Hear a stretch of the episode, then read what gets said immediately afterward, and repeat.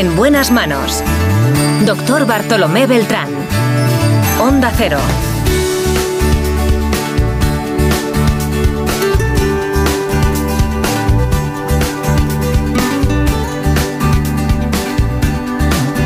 Aquí estamos, aquí está, Nacho Arias.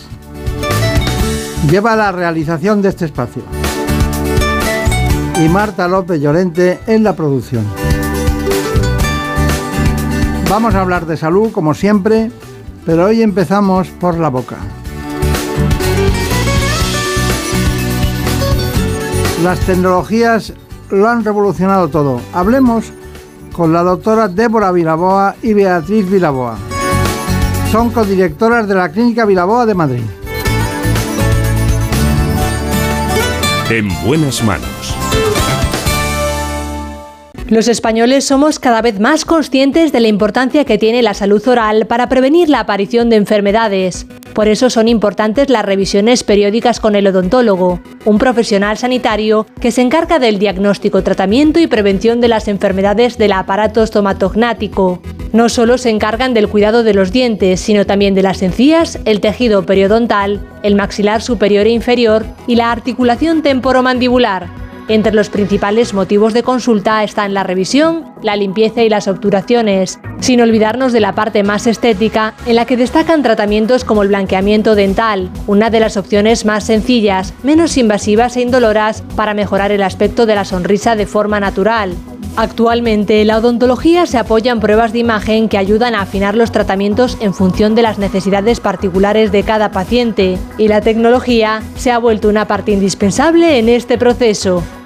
Bueno, pues es verdad, para eso están con nosotros hoy las doctoras Débora y Beatriz Vilaboa, que no saben lo que va a pasar en este instante, pero yo creo que habrá alguna imagen por ahí que nos recuerde el pasado de estos espacios de salud. Hoy nos acompañan dos mujeres que curiosamente tienen la misma especialidad, la odontoestomatología, son odontólogas, trabajan en la Clínica Vilaboa de Madrid, pero tienen un, un currículum especial, ¿no? Como todo el mundo. Cuéntanos, Marina Montiel. Pues las doctoras Débora y Beatriz Rodríguez Vilaboa son médicos especialistas en estética dental y prótesis. Fundaron la clínica Vilaboa en 1986. Ambas son miembros activos de diversas sociedades científicas extranjeras y dirigen la asignatura de odontología estética en la Universidad San Pablo CEU. Bueno, eh, lo que trabajan durante toda la semana. ¿eh? Bueno, Eso es especial. Bueno, hay una cuestión, el desgaste dental. Eh, cuéntenme algo del desgaste dental. ¿Quién me lo dice? Yo eh, me encanta que, esta pregunta dirigida, eh, sobre todo porque eh, el desgaste dental es una gran desconocida y es una de las condiciones que más frecuentemente vemos en las clínicas dentales en el mundo hoy, pero no solo en el primer mundo, también en el tercer mundo. Algo está ocurriendo. Es una condición no comunicable. Yo no puedo contagiar el desgaste dental a, mis hijos, no le puedo eh, contagiar, no puedo contraer desgaste dental, no es una infección, pero sí puedo perder dientes por desgaste dental. Y esto va a condicionar mi vida, va a condicionar eh, mucho mi vida. Es, eh, es la pérdida silente, generalmente sin dolor, de estructura dental, progresiva e irreversible, porque no recuperamos diente perdido. Entonces es algo muy serio y hasta ahora no se reconocía. ¿Serían ustedes capaces de diferenciarme entre desgaste dental y bruxismo? El bruxismo sí lo conocíamos, lo teníamos categorizado, había bruxismo de día, bruxismo de noche. Los bruxistas lo saben, si no se queja el compañero o la compañera de, dormitorio, ¿qué ruido haces por la noche? Pero eh, esa es una parte muy pequeña ahora, pero no es porque los bruxistas hayan desaparecido, es que hay una emergencia, eh, una prevalencia altísima de otro tipo de desgaste, que es el desgaste erosivo, que está vinculado a nuestro estilo de vida que antes no lo teníamos. Nuestros abuelos no tenían un- nuestro estilo de vida. Hoy eh, el estilo de vida nos ha cambiado y está cambiando nuestros dientes. Pero su pelo no cambia, ¿eh? Se mantiene en su sitio, siempre igual, siempre contando las cosas bien. No, lo digo en serio, lo digo en serio. Y además, no es que riña a los pacientes, pero les, les dice lo que tienen que hacer, ¿eh? No me falle hasta el día que si no la liamos aquí. Pero bueno, es lo que hay. Eh, Beatriz Miraboa, hay una, una cuestión y es que Claro, mm, estamos acostumbrados ya, antes eh, decíamos tiene caries, eh, ahora ya decimos tiene enfermedad periodontal y vamos haciendo como el sistema orgánico como si generara patologías, ¿no? por el azúcar en la boca, o una gingivitis o un problema que puede acabar siendo un problema cardíaco o un problema incluso en la patología fetal. ¿Cómo es eso?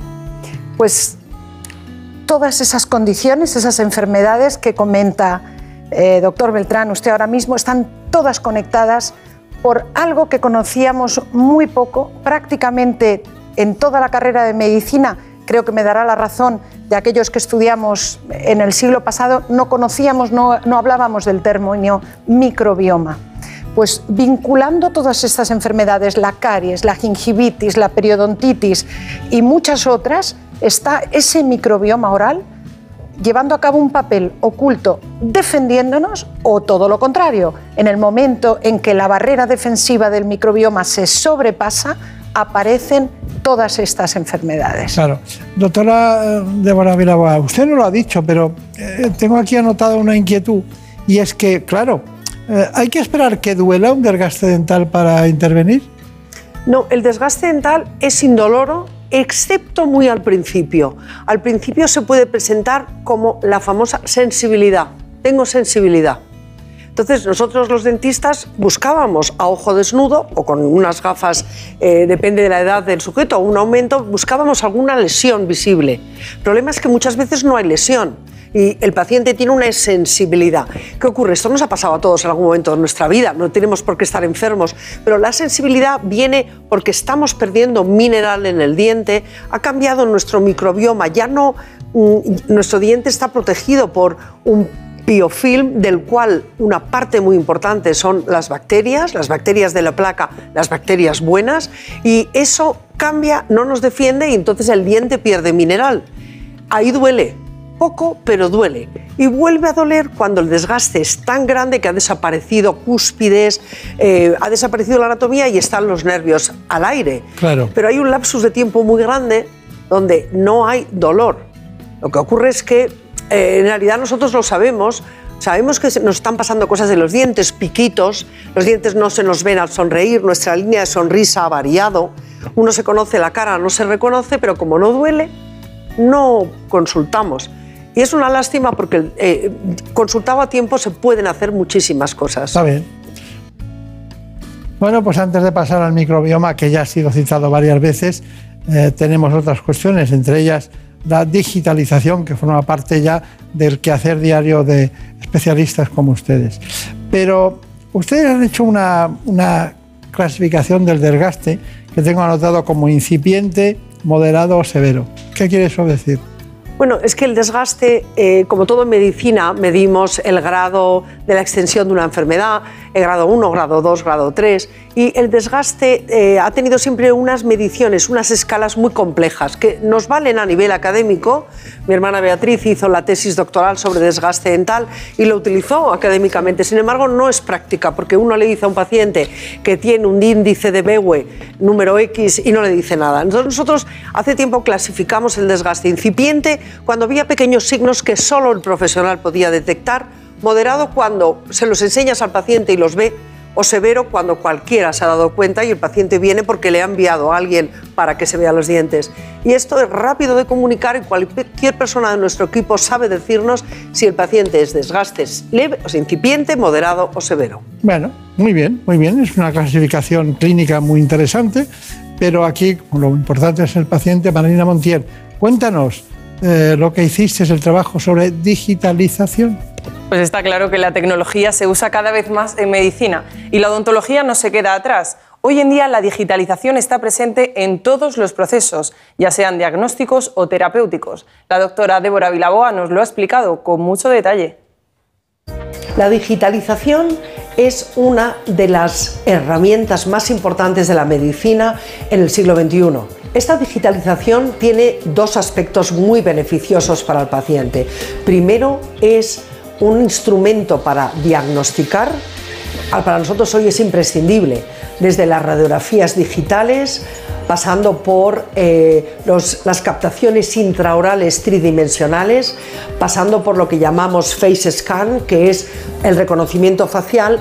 Todo eso hacemos una sobreimposición, hacemos un match de todos esos archivos digitales y tenemos toda esa realidad tridimensional que nos permite saber cómo está, hasta dónde llega el daño, la pérdida de estructura dental, cómo están los tejidos, qué vamos a tener que hacer para poder regenerar esos tejidos y cómo vamos a ser de predecibles, porque esta digitalización no solamente es importante para la fase de diagnóstico, también para el tratamiento para que eligiendo los materiales correctos podamos tener el mejor tratamiento, el más efectivo y el más predecible. Y a eso nos ha ayudado la digitalización. La digitalización te lleva a ser más efectivo, a respetar más los tejidos y a ser más predecible.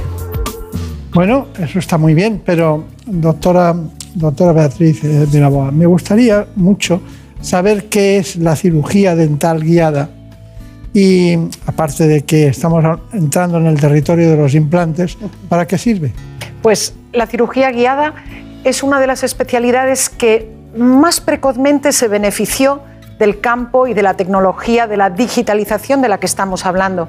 La cirugía guiada se basa en unas pruebas 3D en tres dimensiones que tomamos al paciente antes de realizar el tratamiento, donde en esas pruebas 3D, en esa radiología 3D, en esa reproducción digital de la cara del paciente, vamos a poder planificar la vía de entrada para la cirugía, vamos a poder, antes de realizar la cirugía, en nuestro estudio trabajando, planificar la navegación, por dónde vamos a navegar en el hueso del paciente para seleccionar los mejores eh, posicionamientos para la cirugía de implantes, para el posicionamiento del implante. Pero eh, hay mucha gente que no sabe que no solo es medicina interna, sino que también es tecnología, que también es radiología, que es muy multidisciplinar. Y yo le quería preguntar a la doctora Débora Villalba, porque también es un arte, un arte maravilloso. ¿Qué es un puente? Bueno, un puente, un puente el puente sobre el río Kwai, el puente del puente de Triana. El puente es eh, resolver la ausencia de un diente conectando dos pilares y simulando el diente en, eh, eh, entre esos dos pilares. Un puente puede ser de una pieza, por lo tanto afecta a dos y la pieza póntico, que se llama así, o puede ser de cuatro piezas, puede ser de cinco, tiene un límite cuando excede un número de pónticos, el riesgo porque hay una flexión como con todos los materiales. Eh, eso es un puente. Hoy en día eh, mm, pensábamos que íbamos a dejar de hacer puentes porque íbamos a hacer solo implantes, pero no es cierto porque los implantes tienen en algunos pacientes limitaciones por falta de hueso o por medicación que puedan estar tomando o por tiempo, es decir, hay personas que pierden un diente y necesitan tenerlo resuelto en una semana. Está claro, está claro. Marina Montiel ha preparado un trabajo especial de lo que se llama hoy en día una disbiosis, ¿no? que es una alteración del, pH normal que debe tener la boca, que también tiene el suyo, igual que el líquido vaginal, igual que el oído, todas las zonas donde hay, diríamos, eh, líquidos especiales orgánicos que tenemos nosotros. Así que microbioma oral, por favor, hasta, hasta hace muy poco la prioridad de los dentistas era terminar con la caries y la placa, pero ahora se sabe que lo realmente importante es conseguir un equilibrio en el microbioma oral o lo que es lo mismo, en el conjunto de microorganismos que habitan en nuestra boca. Les contamos más detalle en este reportaje. El microbioma es el conjunto de bacterias, virus, hongos y células que residen en nuestro cuerpo y que nos protegen de agresiones externas. Esto a nivel de la cavidad oral constituye la primera línea de defensa del cuerpo. Porque sin microbioma oral o con un microbioma oral alterado, lo que conocemos como disbiosis, no estamos sanos. Y por esta razón es tan importante evitar estas alteraciones cuidando la salud de nuestra boca. Llevar una vida equilibrada en general nos ayudará, pero... El microbioma oral está es sujeto a una agresión constante. Principalmente por una higiene bucal que utiliza cada vez más antisépticos, detergentes o metales que dañan esta barrera natural. Y por ello surge un nuevo concepto. Que busca reconciliar la higiene oral y el microbioma oral para que no se agreda. Algo que se consigue con fórmulas dentríficas que contienen prebióticos, antiinflamatorios y antioxidantes naturales y que ayudan a evitar la temida disbiosis relacionada con enfermedades cardiovasculares,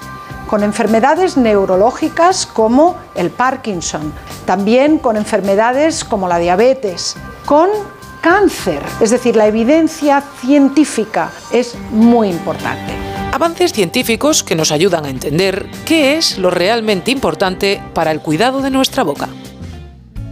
Con las doctoras Vilaboa da la impresión de que estamos hablando desde Cabo Cañaveral o desde la NASA, ¿no? porque estamos entrando en un territorio que en la proximidad a veces del especialista, el dentista tradicional, eh, es más alejada de, esta proximidad de la ciencia que ellas nos cuentan y con las que se aprende mucho. Ellas llevan mucho tiempo trabajando el tema del microbioma, siempre lo han, siempre lo han tratado y ahora le están dando cuerpo de doctrina. ¿eh? ¿Es así?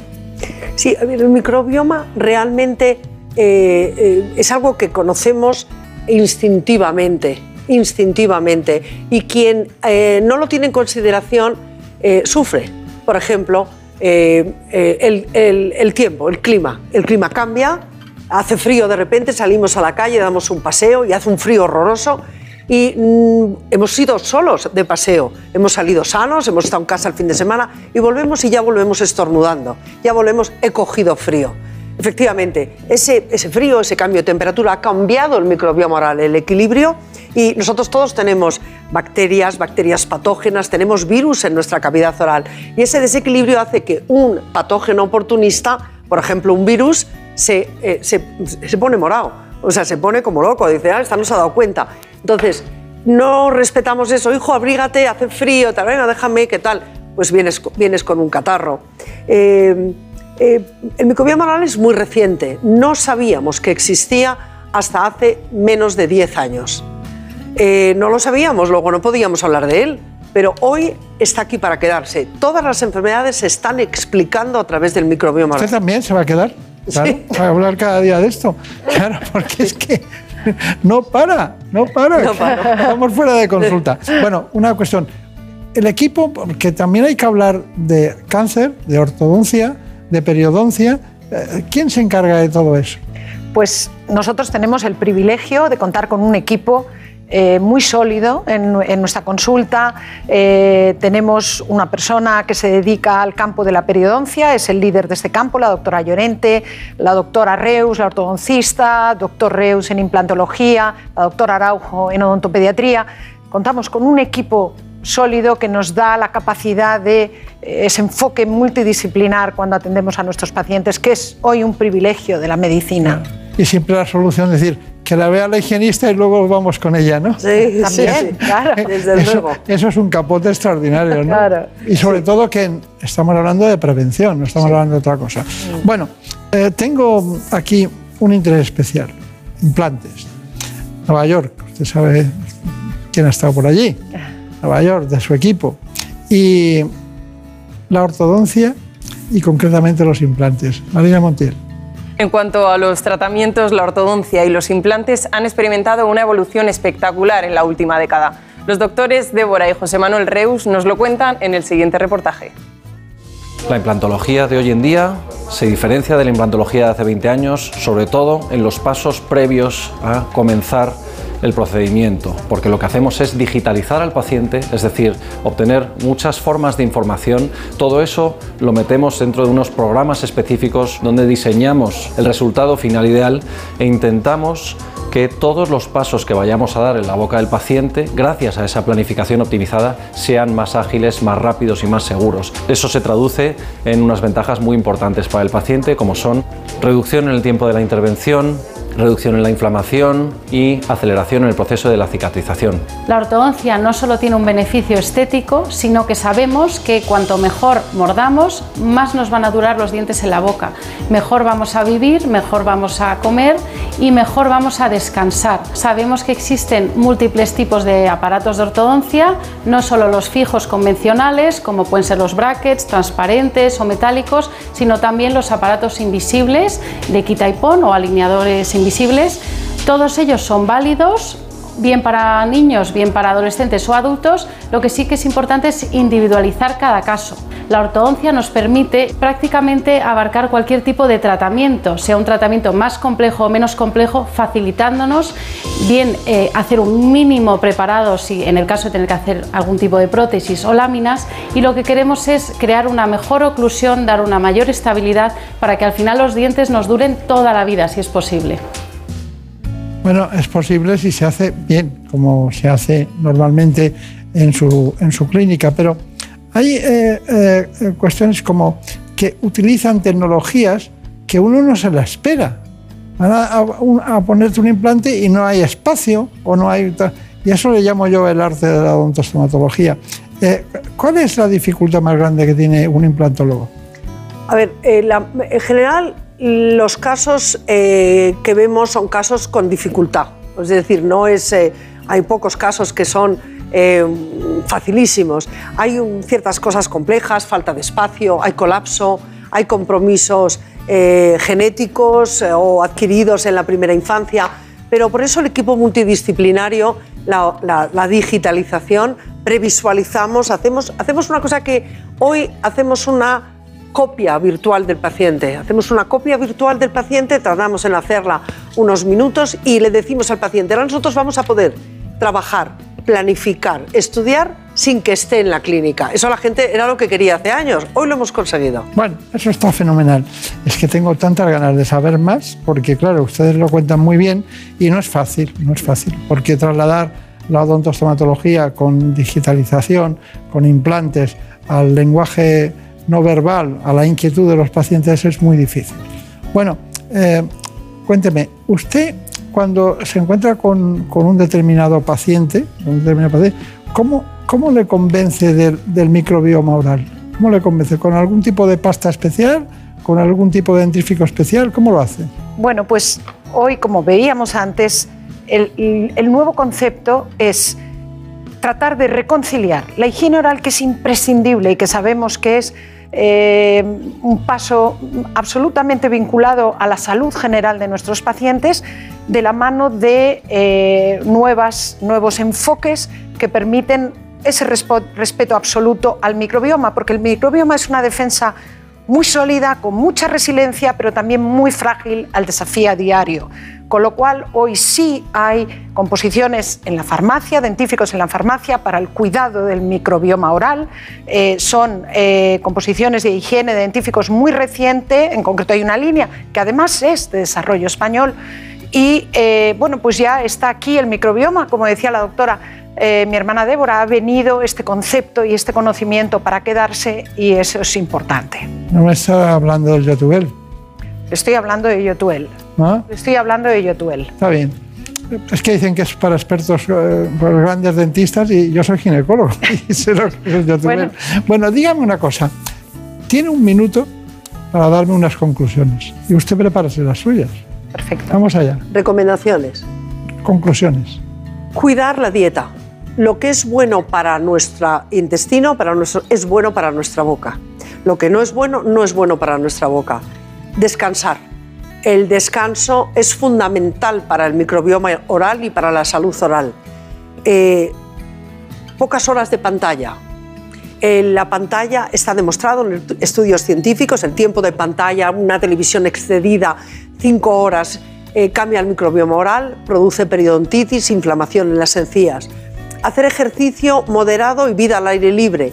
Hacer ejercicio moderado mejora la periodontitis y, y cambia la disbiosis en la homeostasis. Es decir, eh, sentido común. Vale. Sentido común. Sentido común. Mi conclusión, doctor, yo seguiría con el mensaje que siempre repetimos de que tenemos que ir a nuestro dentista, hay que confiar hay que acudir periódicamente, cada seis meses. Los dentistas somos profesionales de la salud con equipos muy bien formados que podemos dar grandes consejos para la salud, no solo a nivel oral, sino salud oral cada vez con evidencia científica de mayor peso vinculada a la salud general. Por lo tanto, mi consejo, mi conclusión, vayamos y visitemos y confiemos en nuestros dentistas. Si pudiera yo añadir, en España tenemos un nivel de odontología altísimo. tan alto que cuando nosotros eh, viajamos, viajamos eh, con frecuencia, nos sentimos muy orgullosas el nivel de formación continuada que hay en España, el nivel de congresos, y ese es un esfuerzo constante de una persona que se quiere formar. Y ese es el dentista español. Bueno, el dentista español también tiene otra dimensión, y es que a mí, desde que las conocí un día, nunca, jamás, desde que les he mandado a algún paciente, porque nos llaman, nos piden, ¿quién me podría ayudar en esto? Y les digo, bueno, usted elija y damos dos. Con ustedes es muy fácil porque son dos las directoras del programa. Enhorabuena, muchas gracias, ha sido un gran placer y estoy encantado de verlas porque quiere decir que, estamos vivos. En buenas manos. Es lógico, Murprotec, empresa líder en la eliminación definitiva de las humedades, patrocina la salud en nuestros hogares. Un día descubres que tienes humedades en techos, paredes, están por todas partes. ¿Qué puedes hacer? Llama a Murprotec. Llama, al 930 1130 o entra en murprotec.es. Si con las humedades te las tienes que ver, ¿qué puedes hacer? Llama a Murprotec. 930 1130. Murprotec. Cuidando tu hogar, cuidamos de ti. Si eres de los que se duermen con las noticias, aquí eso de despertar interés se nos da bien. Nos acompaña Pedro Sánchez. He tratado siempre de, cumplir con mi palabra. ¿Y por qué nos ha mentido tanto entonces, presidente? Señor Núñez Feijóo, buenos días. ¿Está usted insinuando que la dirección de correos ha tenido algún interés en que no se repartieran a tiempo los votos por correo? Pocos se atreven a preguntar lo que todos queremos saber, pero en Onda Cero contamos con más de uno. Si escuchar lo mismo de siempre te cansa, despiértate con Alsina. Más de uno con Carlos Alsina. De lunes a viernes desde las 6 y siempre que quieras en la web y en la app. Onda Cero, tu radio. En buenas manos. Sé que tengo que pedir más de un perdón. Otra vez por culpa de ese triste error. Ya no sabes perdonar, se te olvida y con razón mi vida. Si tú quieres empezamos con el sueño. Nos dejamos de pasados y de miedos. No me quiero imaginar que esto sea un final. Y después de conocer las opiniones de las doctoras Vilaboa, vamos con un tema apasionante. Ya saben ustedes que la cardiología es básica en nuestras vidas. Para ello, hoy abordamos el tema de las arritmias. Lo hacemos con el doctor José Ángel Cabrera.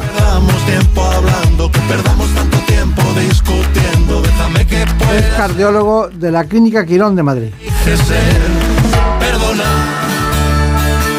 En buenas manos. El programa de salud de Onda Cero.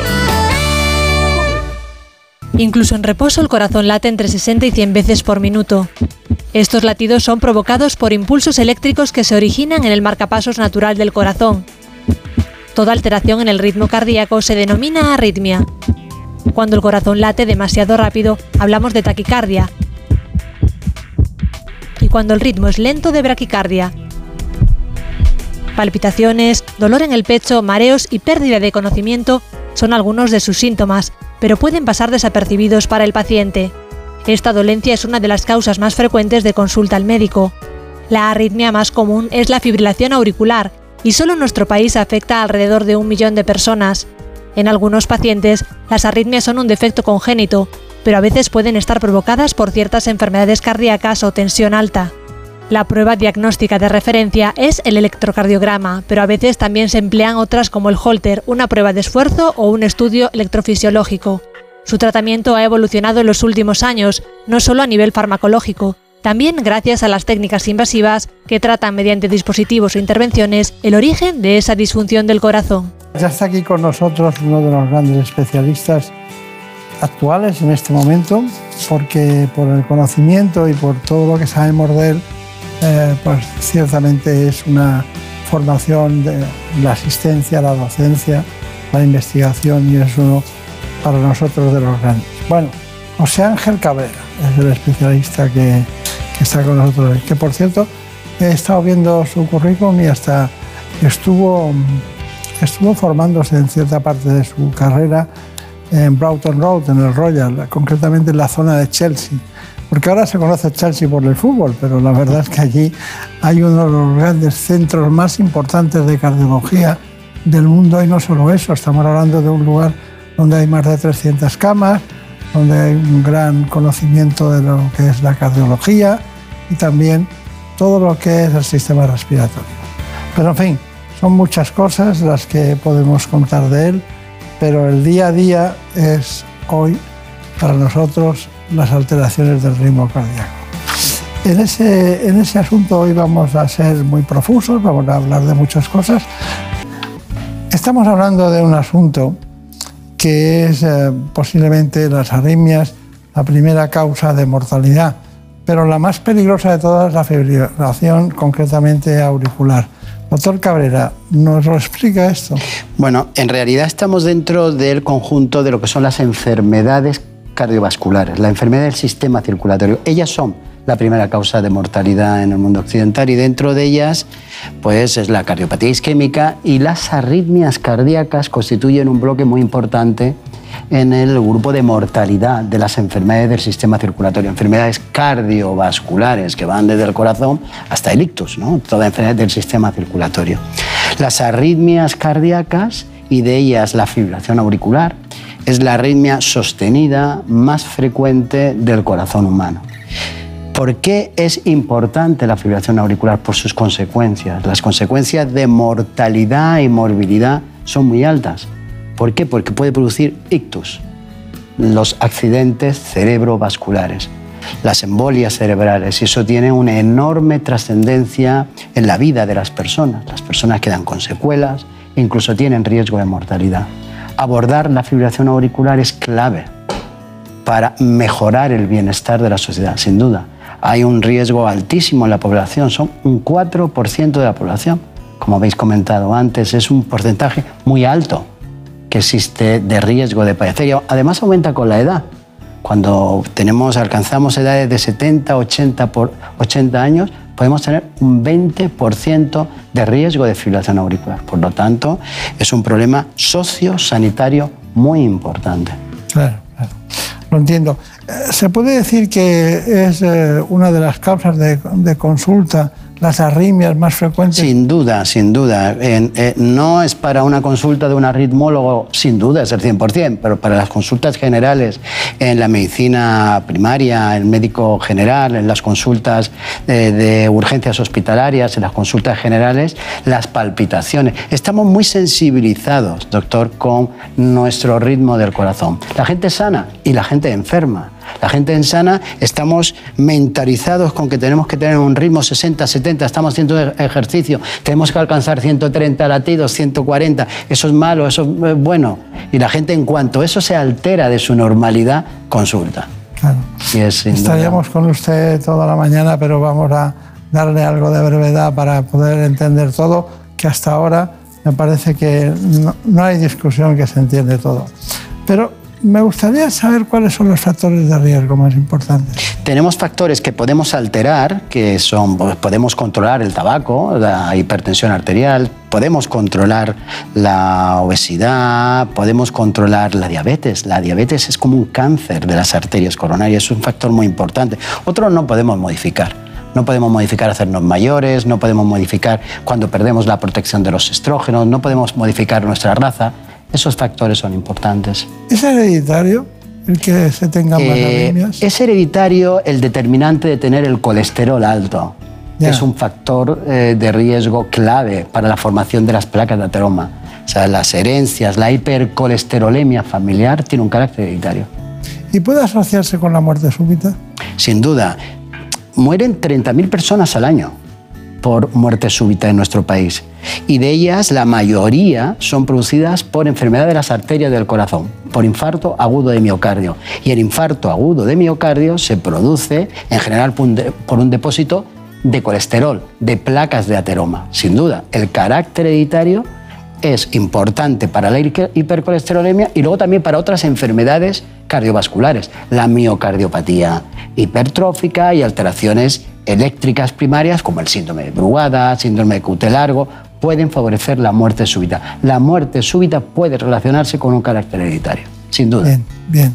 Y, y la pregunta de, eh, ¿en las mujeres tienen los mismos riesgos o similares que los hombres? La mujer pierde eh, la protección de los estrógenos cuando alcanza la edad posmenopáusica cuando alcanzan los 50 años y ahí se igualan los riesgos de las mujeres con los hombres. E incluso aumentan en el riesgo de padecer un ictus a nivel de riesgo cardiovascular. Los ovarios poliquísticos en la edad joven, en la edad joven las personas con embarazos múltiples tienen mayor riesgo de padecer enfermedad de las arterias eh, eh, del corazón. Las mujeres hay que mirarlas con una óptica y con una mirada especial. Vale.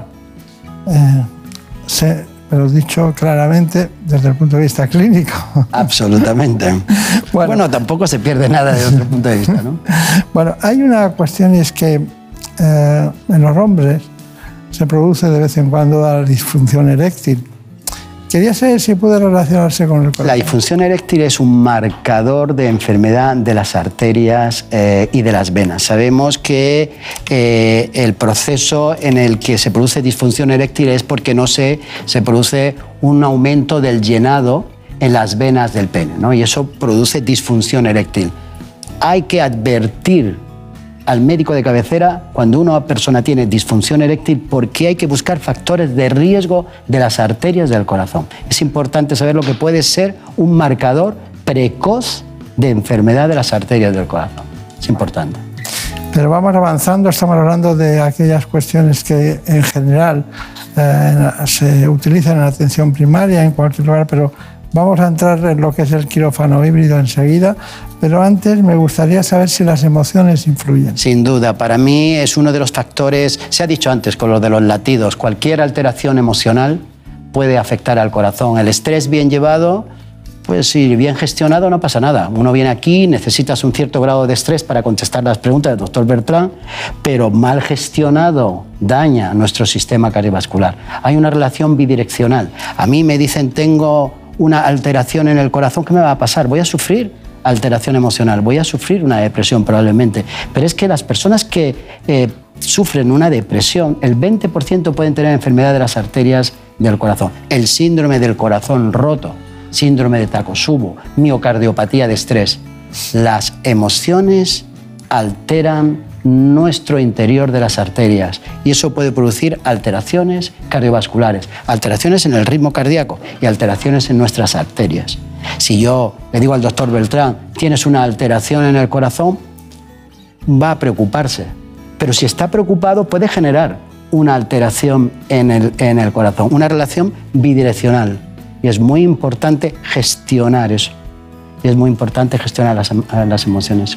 A mí lo que me preocupa es que pierda el Madrid, pero todo lo demás, como a mucha gente. Bueno, ahí Sabes, en ese sentido, que en la Copa, en la final de la Copa del Mundo de Alemania, se, lo sabes, se, eh, se midieron los picos de la mortalidad que ocurrió cada vez que eh, Alemania jugaba el partido y aumentaba la mortalidad. Es decir, cuidado con los penaltis, cuidado con las faltas, cuidado con malas situaciones en los partidos de fútbol, porque eso puede generar una alteración. Yo le digo a mis pacientes que sé que asumen un riesgo, oye, cuando lleguen los penaltis te subes a tu, a tu habitación o te vas a otro sitio, no aumentemos el riesgo cardiovascular. Eso forma parte del riesgo de las emociones, del estrés. Claro, claro. Tengo, tengo una prisa loca para contarlo todo en menos tiempo. Pero bueno, ese es mi caso y se lo ruego a usted. Eh, el quirófano híbrido, bueno, si unimos la angiografía y la ecografía, Ana Villalta. El desarrollo de la cirugía mínimamente invasiva ha traído consigo la creación de quirófanos híbridos donde se fusionan imágenes ecográficas y angiográficas. Esto supone un gran avance ya que el cirujano tiene una imagen muy precisa del campo quirúrgico y sabe en todo momento en qué zona se encuentra. La tecnología ha sido una aliada perfecta para que la cirugía sea cada vez menos invasiva, y el quirófano híbrido es un ejemplo. Basta con entrar a uno de ellos para comprobarlo. En un mismo espacio, el cirujano puede usar la reconstrucción de imagen en tres dimensiones que fusiona imágenes ecográficas y angiográficas para saber en todo momento por dónde está progresando. En este tipo de quirófano prima la imagen. El cirujano tiene a su alrededor pantallas multimedia en las que puede ver las imágenes radiológicas previas a la intervención. Las imágenes fluoroscópicas tomadas durante ella, las constantes vitales e incluso la historia clínica. Las cirugías intervencionistas son las que mayoritariamente se realizan, pero también se llevan a cabo cirugías vasculares y procedimientos de neuroradiología. En este tipo de intervenciones poco invasivas se introducen catéteres finos que llevan incorporados las prótesis o materiales quirúrgicos a través de incisiones en el brazo o la pierna y desde ahí se avanza por el sistema vascular guiados por técnicas de imagen hasta el órgano a reparar como el corazón o incluso el cerebro. El modelo de cirugía híbrido es un modo de hacer cirugía avanzada en las mejores condiciones para el paciente. Bueno, iba a preguntarle cuál es la alternativa al tratamiento médico con fármacos. Bueno, pues las, las intervenciones a través de catéter, es decir, quemar el circuito, quemar eh, a través de un catéter por la ingle, se quema el circuito, bien se puede hacer quemando con calor o bien con frío, lo que se llama crioablación. El procedimiento se llama ablación. Bueno, pero tienen muchas cosas ustedes, trabajan con muchos... Cada día se van complicando, no ustedes, pero las tecnologías nuevas para tratar el mismo problema, ¿no? Y depende del estado. Usted- ¿Son capaces ustedes de parar una fibrilación auricular, de darse cuenta que puede llegar o no? de identificar eh, que puede llegar una fibrilación auricular. Evidentemente hay personas con aurículas muy grandes, pacientes que pueden tener hipertensión arterial, que tienen mayor predisposición a, de- a- a desarrollar una fibrilación auricular. Pacientes con ciertas cardiopatías, como la estenosis de la válvula mitral, pueden favorecerlo. Sin duda podemos eh, detectarlo. Bien. Bueno, pues eh, lleva aquí mucho tiempo, no sé si se la ha presentado, pero es eh, Brenda Hermida, que ha trabajado mucho este espacio y aquí la tenemos. Y bueno, y el tema de los navegadores también es un tema muy importante. Muy así que. Brenda. Sí, para los especialistas la tecnología se ha convertido en un aliado fundamental a la hora de poder realizar diagnósticos precisos. Herramientas como el navegador, por ejemplo, aportan grandes beneficios tanto para los médicos como para los pacientes. El doctor Tomás Datino, responsable de la unidad de arritmias, nos lo cuenta. Para el diagnóstico casi siempre es necesario una serie de pruebas diagnósticas y entre ellas puede estar el estudio electrofisiológico, que es poner catéteres en el corazón para ver qué es lo que está pasando. Una vez diagnosticada, pues las de arritmias, uno de los tratamientos son los marcapasos, que es poner dispositivos para, para estimular el corazón, para hacer que vaya más rápido, que vaya a la frecuencia adecuada. Y para las taquicardias, hecho el diagnóstico en el estudio, pues tenemos que generalmente eliminar zonas que están produciendo esa arritmia. Los navegadores básicamente lo que hacen es a tiempo real, mientras nosotros estamos haciendo la intervención en el paciente, los propios catéteres registran una señal que nos permiten hacer una reconstrucción tridimensional de, las cavidades cardíacas. Eh, Nos va a dar además de esa eh, reconstrucción tridimensional cómo es si hay cicatrices en el corazón y por dónde va la arritmia. Es decir, es muy muy útil, nos permite dar menos fluoroscopia y además ser mucho más precisos en lo que estamos haciendo. Tener técnicas que nos permitan ser seguros y utilizarlas en los pacientes es muy importante y aparte pues nos da mucha tranquilidad ¿eh? cuando estamos haciendo los procedimientos. Entonces es fundamental esta tecnología a día de hoy para trabajar en un laboratorio de electrofisiología moderno. Bueno, eh, doctor Cabrera, ¿y por qué más de la mitad de los pacientes que están tratados con fibrilación auricular no, no la toman? No toman la medicación. Bueno, eh, la adherencia a la medicación es un mundo, es un mundo complejo. La realidad de los pacientes, eh, eh, del tratamiento de los pacientes con fibrilación auricular, que, están en dos bloques, que es el bloque de los fármacos antiarrítmicos para controlar el ritmo o de los fármacos beta bloqueantes, fármacos que frenan la frecuencia cardíaca, hay ahí el mundo de los pacientes que tienen la arritmia de forma asintomática. Y el paciente que es asintomático con pocos síntomas puede olvidar o puede no tomar la medicación. Es un problema realmente la adherencia, pero como en todos los mm, tratamientos farmacológicos de todas las enfermedades, al final necesitas poner una educación sanitaria, un seguimiento del paciente para que el paciente realmente tome, tome el fármaco. Lo que es clave es que el paciente que tiene eh, diagnosticado una fibrilación auricular y riesgo de tener un ictus, no puede olvidar bajo ningún concepto eh, tomar su anticoagulante porque eso sí le puede costar la vida y eso es crucial. O sea, si un paciente tiene la indicación de un sintrón o un nuevo fármaco anticoagulante, debe tomarlo y no olvidarlo nunca. Bueno, nosotros no olvidamos casi ninguna de las cosas que se dicen aquí por parte de los especialistas. Usted ha citado la palabra criocoagulación y nosotros hemos preparado un informe de ese asunto. Nos hemos adelantado algo. Sí. Brenda Hermida. Como estamos viendo en el programa de hoy, las arritmias son una de las patologías más frecuentes y la criolavación una de las técnicas que más se emplean para lograr una solución rápida. Nos vamos al quirófano con el doctor Tomás Datino para ver cómo se lleva a cabo este tipo de procedimiento. Se trata de un paciente con una fibrilación auricular y que es la arritmia más frecuente. Esta arritmia, las consecuencias son que puede producir coágulos, por eso los pacientes suelen estar anticoagulados, y que esas arritmias pueden producir descompensaciones en los pacientes, con lo cual, si son recurrentes o muy molestas, recurrimos a una intervención que es para prevenir que se produzca, que se llama ablación de venas pulmonares, que es lo que vamos a hacer en concreto en este paciente. Lo que estamos haciendo en este momento es el acceso femoral, que básicamente es pinchar la vena femoral para a través de estas guías que hemos puesto subir al corazón los catéteres. Lo hemos, lo hemos pinchado utilizando ecografía vascular para asegurar la punción de la vena con más seguridad. Estamos avanzando ahora, es la que utilizaremos para, para poder eh, hacer la punción transeptal para, para acceder a la aurícula izquierda. Ahora lo que estamos ya es subiendo los catéteres hasta el corazón. Ahí se ve el catéter subiendo. Vale, ahora estamos colocando ese catéter que está moviendo la doctora en el seno coronario para utilizarlo de referencia a la hora de hacer la punción transeptal. Entonces ahora viene una de las partes más delicadas del procedimiento, que es que veis aquí esta aguja. Esta es la aguja que utilizamos para hacer la punción transeptal, que tiene esta curva especial para pasar desde la aurícula derecha a la aurícula izquierda, que es donde están las venas pulmonares que vamos a ablacionar. Este sujeto Ahí se ve el contraste ya en la aurícula izquierda y acabamos de acceder con la punción transeptal desde, la- desde el lado derecho al lado izquierdo del corazón. Esto es el, el balón que utilizaremos entonces para hacer la crioablación.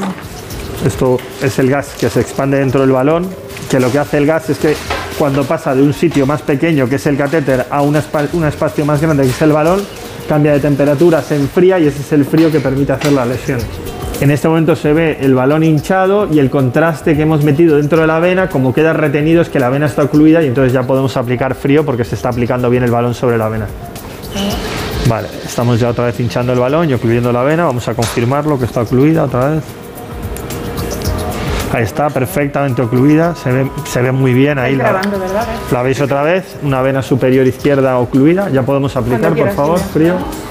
Se ha ocluido también perfectamente. De hecho, el balón es bastante más grande que la vena. Se ve que solo hace falta un trocito del balón para ocluir la vena. Se ve muy bien. Ya hemos terminado el procedimiento eh, y el paciente está en ritmo sinusal y ha ido, ha ido la verdad que todo muy bien. Qué bueno con las manos, ha ido todo muy bien.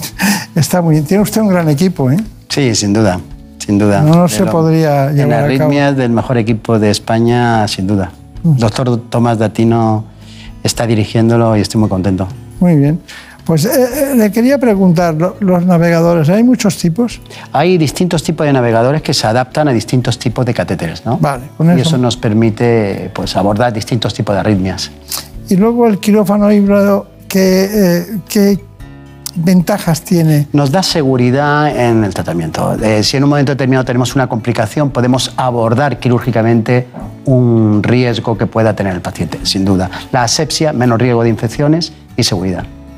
Está bien, ya, es- ya es mucho, ya es mucho. Es todo. Bueno, eh, ¿hacia dónde estamos dirigiendo en la actualidad el diagnóstico de las patologías arrítmicas? Yo creo que entramos en el mundo de la genética, de la genética y determinaciones eh, genéticas a los pacientes, en el mundo de los biosensores, todo el mundo está registrando el electrocardiograma por, por el reloj, por eh, la tensión arterial y estamos entrando en el mundo de la imagen cardiovascular muy precisa, precisa en cada paciente. ¿no? Los tres mundos O sea- son el futuro. Es el futuro, claro. Bueno, pues eh, lo cierto es que con su trabajo, se me ha pasado volando el espacio, yo no lo entiendo, pero bueno, tenemos que llegar a las conclusiones. ¿Cuáles son las conclusiones de lo que Bueno, yo hablado? creo que sin una mm, medicina preventiva adecuada de los factores de riesgo, de los que hemos hablado, incluido el estrés, da igual la tecnología que tengamos. Da igual los navegadores, da igual la- el tipo de ablación. Tenemos que evitar tener la enfermedad. Para lo cual, si yo lo resumo en dos puntos, es bueno hacer ejercicio, ejercicio diario y controlar la alimentación. Nuestra maravillosa dieta mediterránea.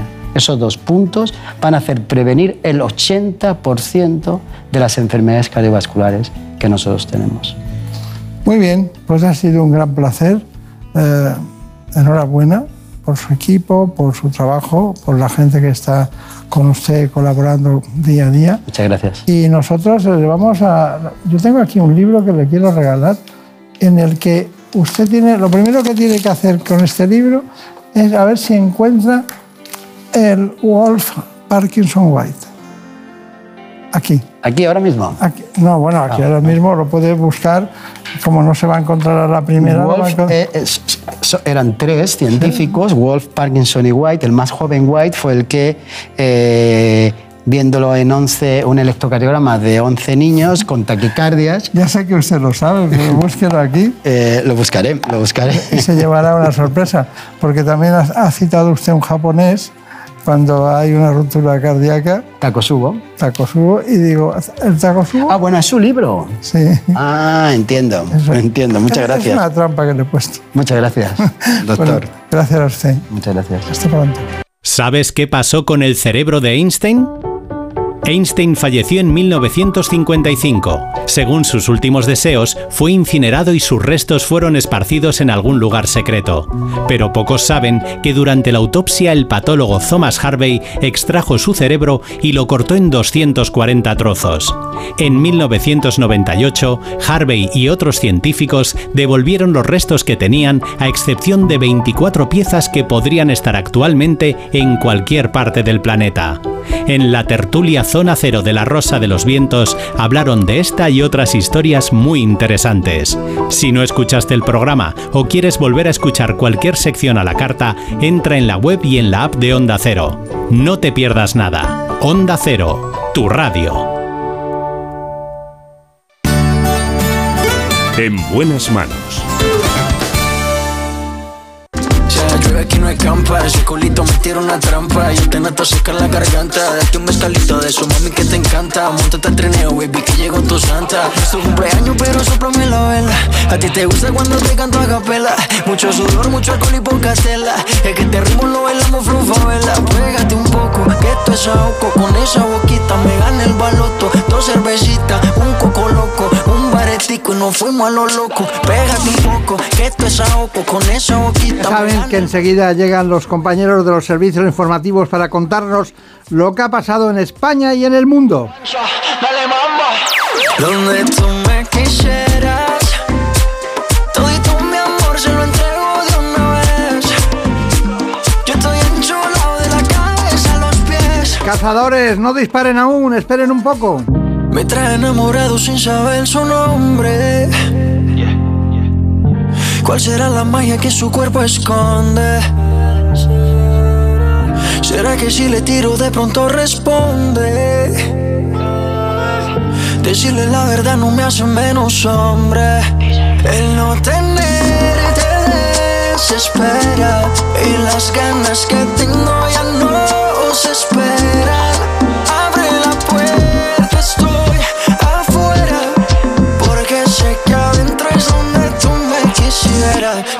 Tú me quisieras. Todito mi amor se lo entrego de una vez. Yo estoy enchulado de la cabeza a los pies. Vámonos para arriba que abajo va a llover. Ay, va a llover. Ya llueve aquí no hay campa, ese culito me tira una trampa. Yo te nato secar la garganta, date un mezcalito de eso, mami que te encanta. Montate al trineo, baby, que llegó tu santa. Es tu cumpleaños, pero soplame la vela. A ti te gusta cuando te canto a capela. Mucho sudor, mucho alcohol y poca tela. Es que te ritmo lo bailamos vela. Pégate un poco, que esto es ahogo con esa boquita. Me gana el baloto. Son las 5 de la mañana, las 4 en la comunidad canaria.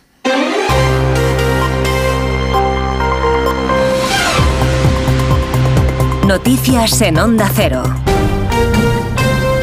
¿Qué tal? Buenos días. El Partido Popular espera llenar hoy las calles de todas las capitales del país para levantar la voz contra la amnistía. Los populares han convocado concentraciones para el mediodía y en el manifiesto señalan que España debe ser un clamor para dar una respuesta firme y serena en las calles. Al mismo tiempo, los populares hablan de fraude electoral y en una entrevista en el diario La Razón, la portavoz Cuca Gamarra anuncia que usarán todos los mecanismos en Europa para parar a Sánchez. Elías Bendodo también apela a que Europa intervenga. Que es el momento de que Europa también hable. ¿eh? Europa va a hablar, estoy convencido, porque esto que está pasando aquí, los que han intentado debilitar democracias europeas, la Unión Europea ha tomado nota. Y por tanto estoy convencido que la Unión Europea va a tomar nota del el intento de debilitamiento y desguace tornillo a tornillo que Sánchez quiere hacer con nuestra democracia. La novena noche de protestas ante la sede socialista de la calle Ferraz ha terminado con 14 personas detenidas, tres de ellos menores y con tres heridos por cortes y contusiones. La concentración ha sido menos numerosa, 1.700 asistentes según la delegación del Gobierno, pero la policía ha tenido que disolver con pelotas de goma y con gas cuando un grupo de encapuchados ha comenzado a lanzar objetos contra el cordón policial.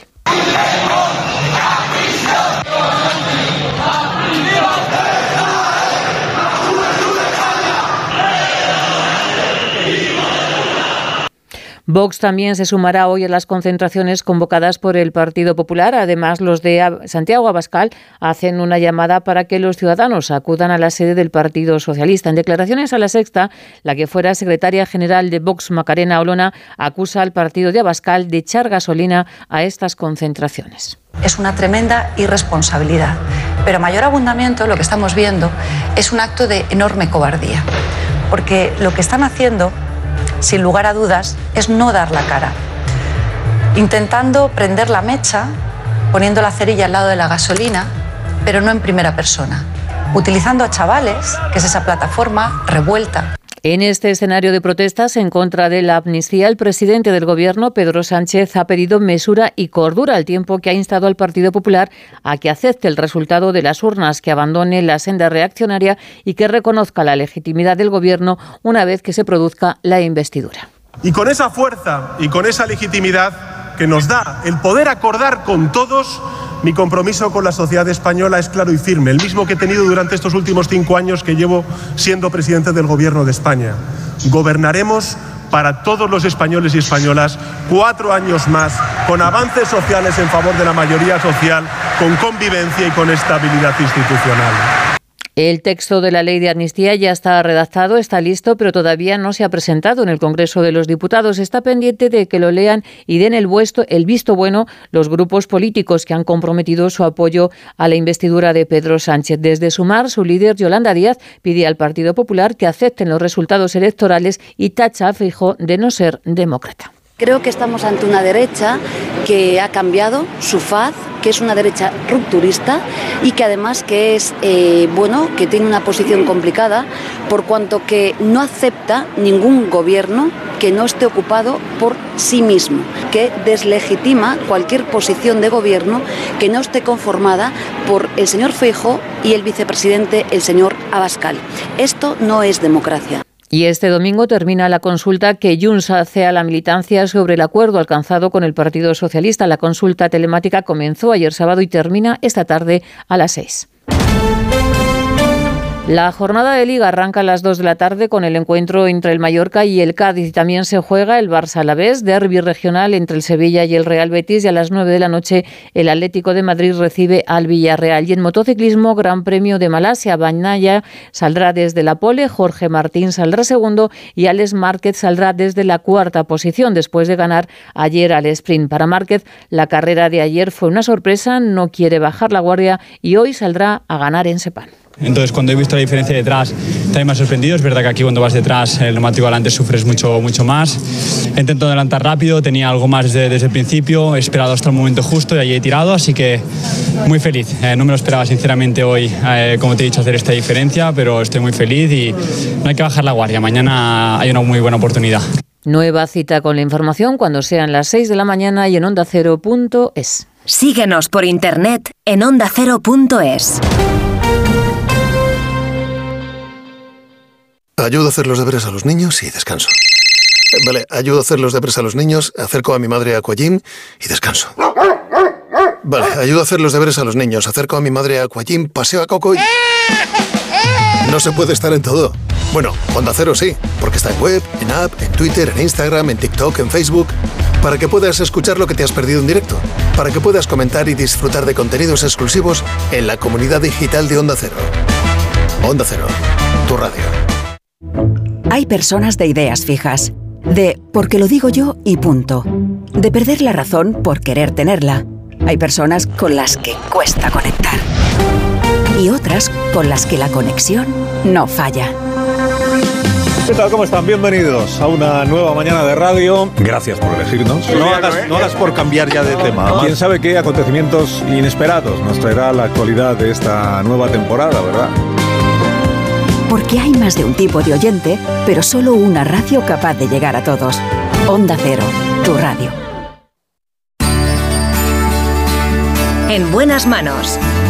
Doctor Bartolomé Beltrán. Onda Cero.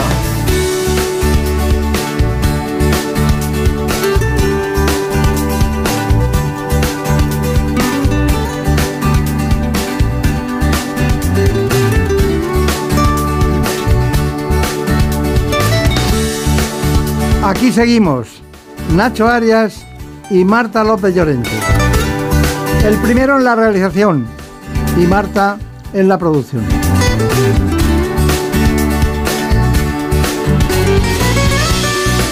Vamos a hablar de salud como siempre. Ya saben que la salud no la cambia ni el gobierno. La salud es nuestra primera libertad.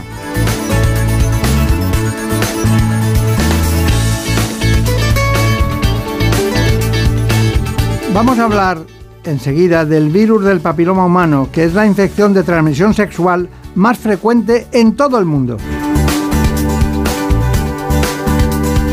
Lo hacemos con la doctora Mariella Lirue, que es ginecóloga de la Clínica Palacios de Madrid.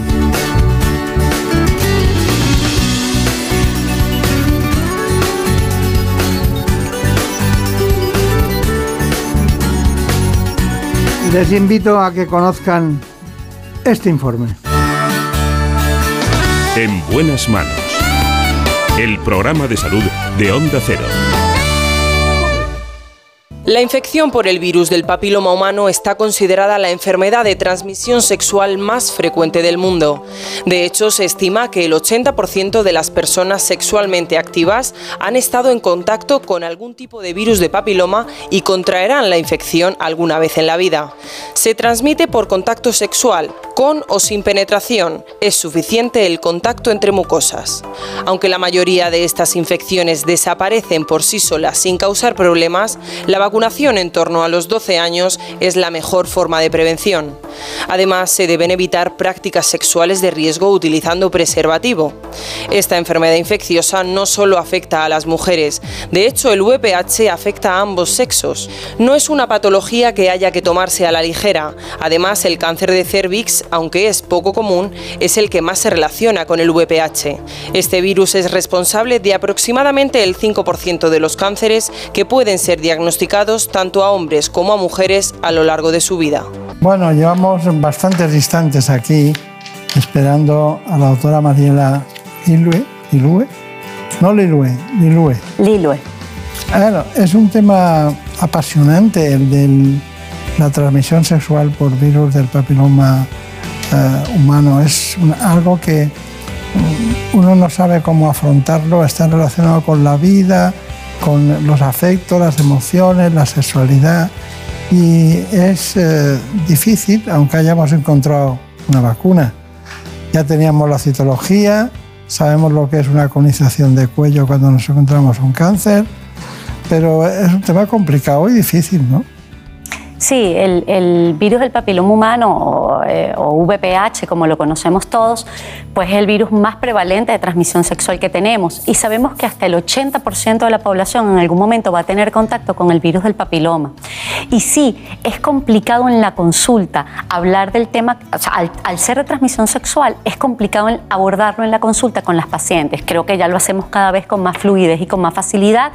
Y al, al tener tantas eh, medidas preventivas para el virus, tanto de forma primaria como secundaria, pues cada vez damos más herramientas para poder hablar eh, de esto con nuestras pacientes de consulta y para poder darle una solución. Está muy bien, estoy seguro que la encontraremos a lo largo del espacio.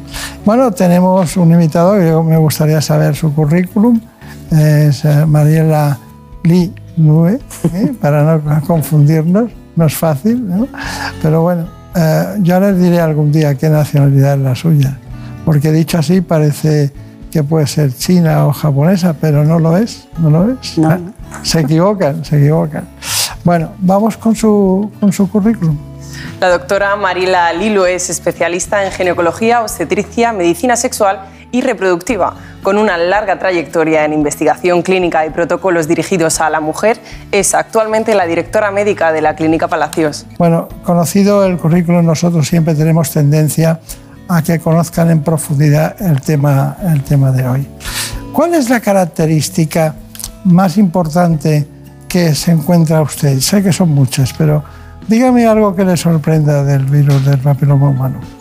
Bueno, son pacientes que la- las encuentras en consultas eh, normalmente para ir a hacer una citología, un control citológico y te encuentras en los, en los resultados pues alguna alteración en la citología. Sin embargo, ahora también por protocolos, además de las citologías, puedes tipificar el virus, es decir, que puede estar incluso la citología normal, pero a través de tipificación del virus te lo encuentras que está positivo y allí empiezas a actuar con la paciente y hacer diferentes mecanismos de prevención para evitar que este virus del papiloma termine en una lesión de cuello uterino, que muchas veces son lesiones premalignas de bajo grado, pero algunas de ellas pueden ser de alto grado y terminar en cáncer de cuello del útero. Sí, pero da la impresión, según la estadística, que son precisamente entre 30 y 50 años el diagnóstico más frecuente. Sí, porque es verdad que la gente joven que inicia las relaciones sexuales, que va cambiando de parejas y que tiene más parejas, evidente- evidentemente entre esos 15 y 30 años va a tener más contacto con el virus. ¿Qué es lo que pasa? Que la evolución de la enfermedad, es decir, de que ese virus cause daño, pues tarda más tiempo y es por eso que es entre los 30, los 45, 50 que lo diagnosticamos más. Además que en los primeros años, hasta los 30 años, lo que hacemos en las pacientes son controles citológicos entre los 25 y los 30 y, y- y si quieres ya hablamos más adelante de, de- de los programas de prevención que tenemos. Pero ya después de los 30, sí, dentro de los protocolos podemos tipificar específicamente el virus, entonces nos encontramos más con el virus en esas edades. Está claro, está claro. Bueno, pues hablaremos, no se preocupe, de los programas de, de atención y prevención que tienen ustedes. Pero antes eh, me gustaría saber qué es el virus del, del- del papiloma humano. Bueno, es un virus de transmisión sexual, el más frecuente. 80% de la población sexualmente activa va a tener contacto alguna vez con el virus, pero tener el virus y tener contacto con el virus no implica tener enfermedad. Es decir, mucha gente tiene contacto con el virus y una persona joven y sana normalmente lo va a aclarar de forma espontánea, es decir, tiene contacto, no necesariamente tiene que causar daño y lo, lo aclara de forma espontánea, que se dice en un tiempo alrededor de dos años o menos.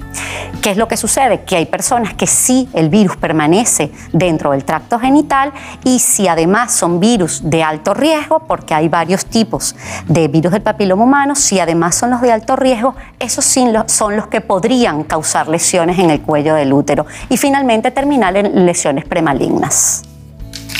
Bueno, hay muchas cosas que contar, pero vamos con el libro, uno detrás de otro, ¿eh?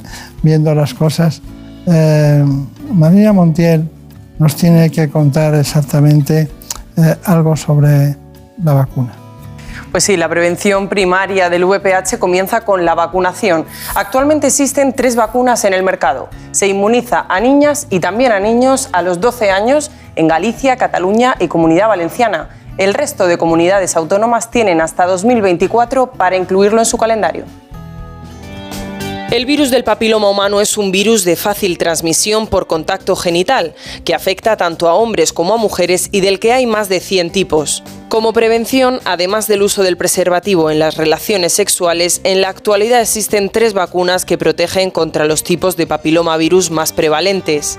Y aunque no sirven como tratamiento de las lesiones precancerosas provocadas por el virus, son la mejor solución para prevenir muchas enfermedades. Se recomienda administrarla antes del inicio de las relaciones sexuales, pero también es posible hacerlo después. Hace unos 15 años que se incluyó en el calendario vacunal español esta vacuna en niñas de 12 años. Autonomías como Galicia, Comunidad Valenciana y Cataluña comenzaron a administrarla también a niños. Hasta ahora el Sistema Nacional de Salud financiaba este medicamento solo a ellas. La buena noticia es que antes del 2024 ellos también tendrán esta vacuna cubierta en el resto de comunidades. la verdad es que ahora lo importante es saber cuáles son los virus eh, que son, diríamos, por llamarlo de alguna manera, de bajo riesgo o de alto riesgo.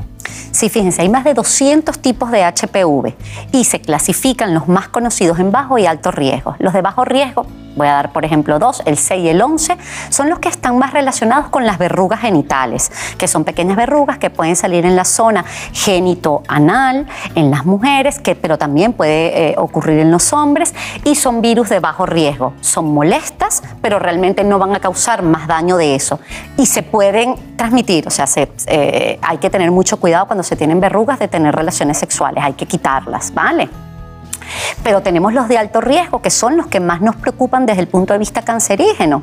Eh, tenemos los dos de alto riesgo eh, por excelencia, son el 16 y el 18, que además tienen el, el, problema de que infectados con 16 y 18, estos son virus que son más agresivos y que tienden a causar más lesiones. Y tenemos otro grupo también de alto riesgo, como el 31, 33, 45, entre otros, que también causan lesiones, aunque en menor proporción que el 16 y el 18. El 16 y el 18 pueden ser responsables del 70% de las lesiones del cuello del útero y el resto están los otros de alto riesgo. Bueno, en los de bajo riesgo son los que coincide la estadística con que eh, con, con la vacunación y con los cuidados disminuye su frecuencia? Sí, bueno, sobre todo con dos vacunas, con las vacunas Gardasil que los cubren, la vacuna tanto Gardasil 4 como Gardasil 9 cubren eh, la aparición de verrugas porque cubren estos dos subtipos de, de, VPH, como son el 6 y el 11. Entonces es cierto que vacunando a la población, eh, que antes de que te inicien las relaciones sexuales y que cubran contra estos serotipos, evidentemente vamos a tener menor prevalencia de las verrugas genitales. Claro.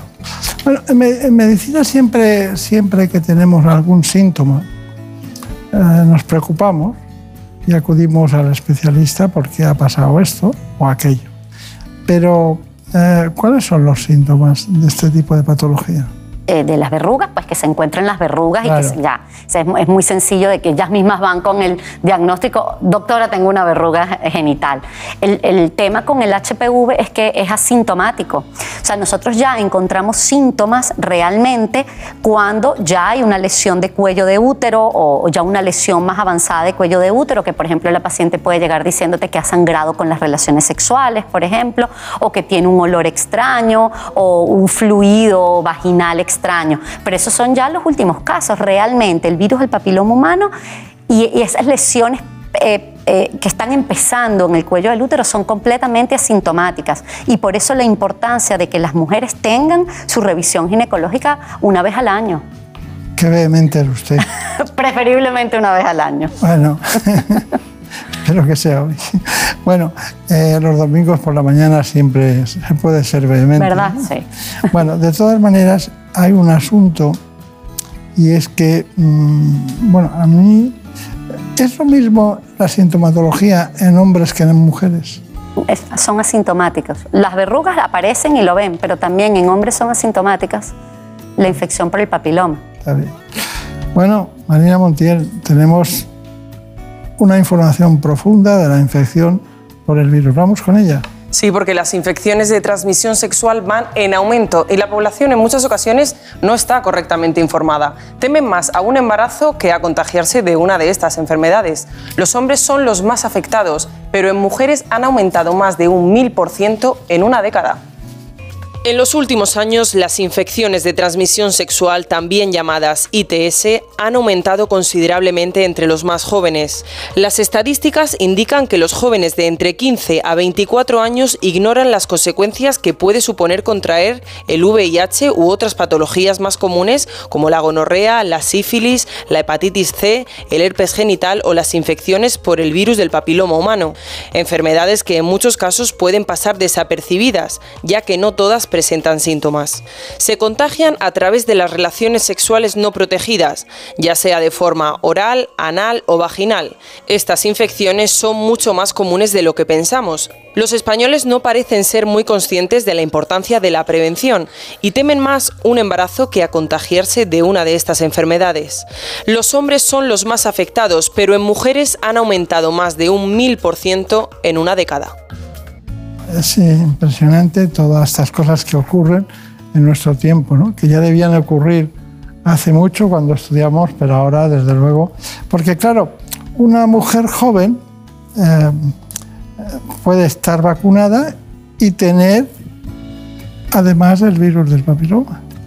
Sí, porque como ya, ya hablamos, hay más de 200 tipos de papiloma, pero la vacuna realmente es la prevención primaria, no para tener o no tener un virus del papiloma, es para protegernos de esos virus de papiloma de más alto riesgo, que son los que se han visto vinculados con las lesiones de cuello de, útero finalmente. O sea, es una vacuna que realmente, más de que nos está protegiendo contra el papiloma, no, nos está protegiendo contra los papilomas que nos pueden causar lesiones de cuello del útero. Finalmente estamos evitando esas lesiones de cuello de útero. Bueno, y por decir cuello de útero, pero realmente el VPH se ha visto vinculado con otros tipos de cánceres también, y la vacuna también nos va a proteger de ello. Pero tener el virus no significa tener una lesión. No, y de hecho eh, hay personas que tienen contacto con el virus y lo aclaran solo en menos de dos años. Hay y esto ocurre especialmente en gente joven, con buena inmunidad, con buenas defensas. Y bueno, y si están vacunadas, pues más aún. Pero tenemos otras personas que pueden tener contacto con el virus y que ese virus permanezca, por ejemplo, en la vagina de la mujer por mucho tiempo. Y usted de repente vemos que son pacientes que uno todo el tiempo tipifica el virus, está positivo, pero que nunca causa una lesión en el cuello del útero. Es decir, tener virus no significa tener, eh, tener, significa tener infección, pero no significa tener lesión. Entonces solo tenemos que tener muy claro, mucha gente va a tener el virus, le decimos que tener, eh, tiene el virus, pero no significa que vaya a desarrollar una lesión y menos un cáncer de cuello. Estoy seguro de que tiene muchas preguntas nuestra querida amiga Marina Montiel. Nos ha preguntado que ella ya se vacunó del VPH, no sufrió eh, esta enfermedad, pero le gustaría saber cada cuánto tiempo debería hacerse una revisión de cáncer de cuello de útero. Sí, los protocolos que tenemos actualmente es que de los 25 a los 30 años las mujeres deberían hacerse una citología al menos cada tres años. Y después de los 30 años lo ideal es hacer la citología, pero hacer un cotest con VPH. ¿Por qué? Porque si le hacemos una citología y está normal, pero además tenemos un VPH negativo, nosotros sabemos que en los próximos años la probabilidad de que esta paciente desarrolle una lesión es bajísima. Entonces, hacer ecotest cada cierto tiempo estas pacientes y finalmente, si todo está normal, salen del protocolo citológico a partir de los 65 años. Evidentemente, esto va a cambiar el protocolo y el organigrama con que vamos a tratar a esta paciente es diferente si llega a salir una lesión y si llega a salir un VPH positivo, porque también depende del tipo de ese virus del papiloma que salga positivo y las diferentes actuaciones que hagamos desde el punto de vista médico. Muchas gracias, doctora. Bueno, está bien, está muy bien, pero Claro, aquí lo importante es Internet. De repente les dicen a una mujer que tiene una ectopia en el cuello de la matriz y que debería hacerse una citología, vamos a estudiarlo, y le dicen que están haciendo el despistaje de un cáncer de cuello. ¿Cómo lo recibe? La paciente usualmente muy asustada, muy nerviosa y son consultas en donde tenemos que tener mucha empatía y ser muy sutiles con los pacientes, diciéndoles todo pero con mucha tranquilidad. ¿Por qué? Porque finalmente la mayoría van a ser lesiones que vamos a poder atajar a tiempo y tratar a tiempo.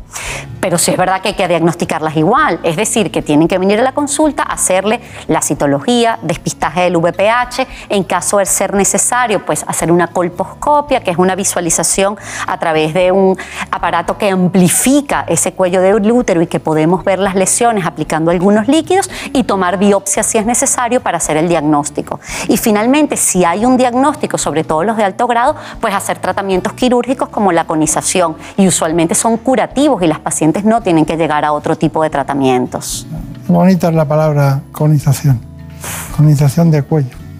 Es como, como una especie de, de, elemento que va alrededor de todo el cuello y llega a la profundidad en ángulo que se necesita. Está muy bien. Me gusta mucho esa parte y da mucha tranquilidad a, a las pacientes. Bueno, vamos con el informe de cáncer, Marina Montiel. En España se diagnostican eh, 2.500 casos de cáncer de cuello de útero al año, un tipo de cáncer relacionado directamente con el virus del papiloma humano. Y para prevenirlo es fundamental la vacunación antes del comienzo de la actividad sexual. El cáncer de cuello de útero es el segundo cáncer más frecuente en mujeres de todo el mundo, en edades comprendidas entre los 15 y los 44 años, con medio millón de casos anuales. En nuestro país se diagnostican anualmente alrededor de 2.500 nuevos casos. La mayoría de estos cánceres se diagnostican entre los 30 y los 50 años. Solo el 10% de los diagnósticos se hacen en mujeres mayores de 65. Su principal causa es la infección activa y persistente de uno o varios tipos del virus, hasta 11 distintos del papiloma humano, aunque los genotipos 16 y 18 son los causantes del 70% de los casos.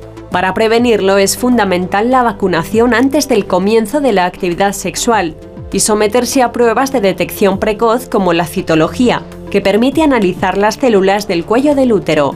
Gracias a estos mecanismos, en los últimos años se han reducido la incidencia y la mortalidad de este tipo de cáncer.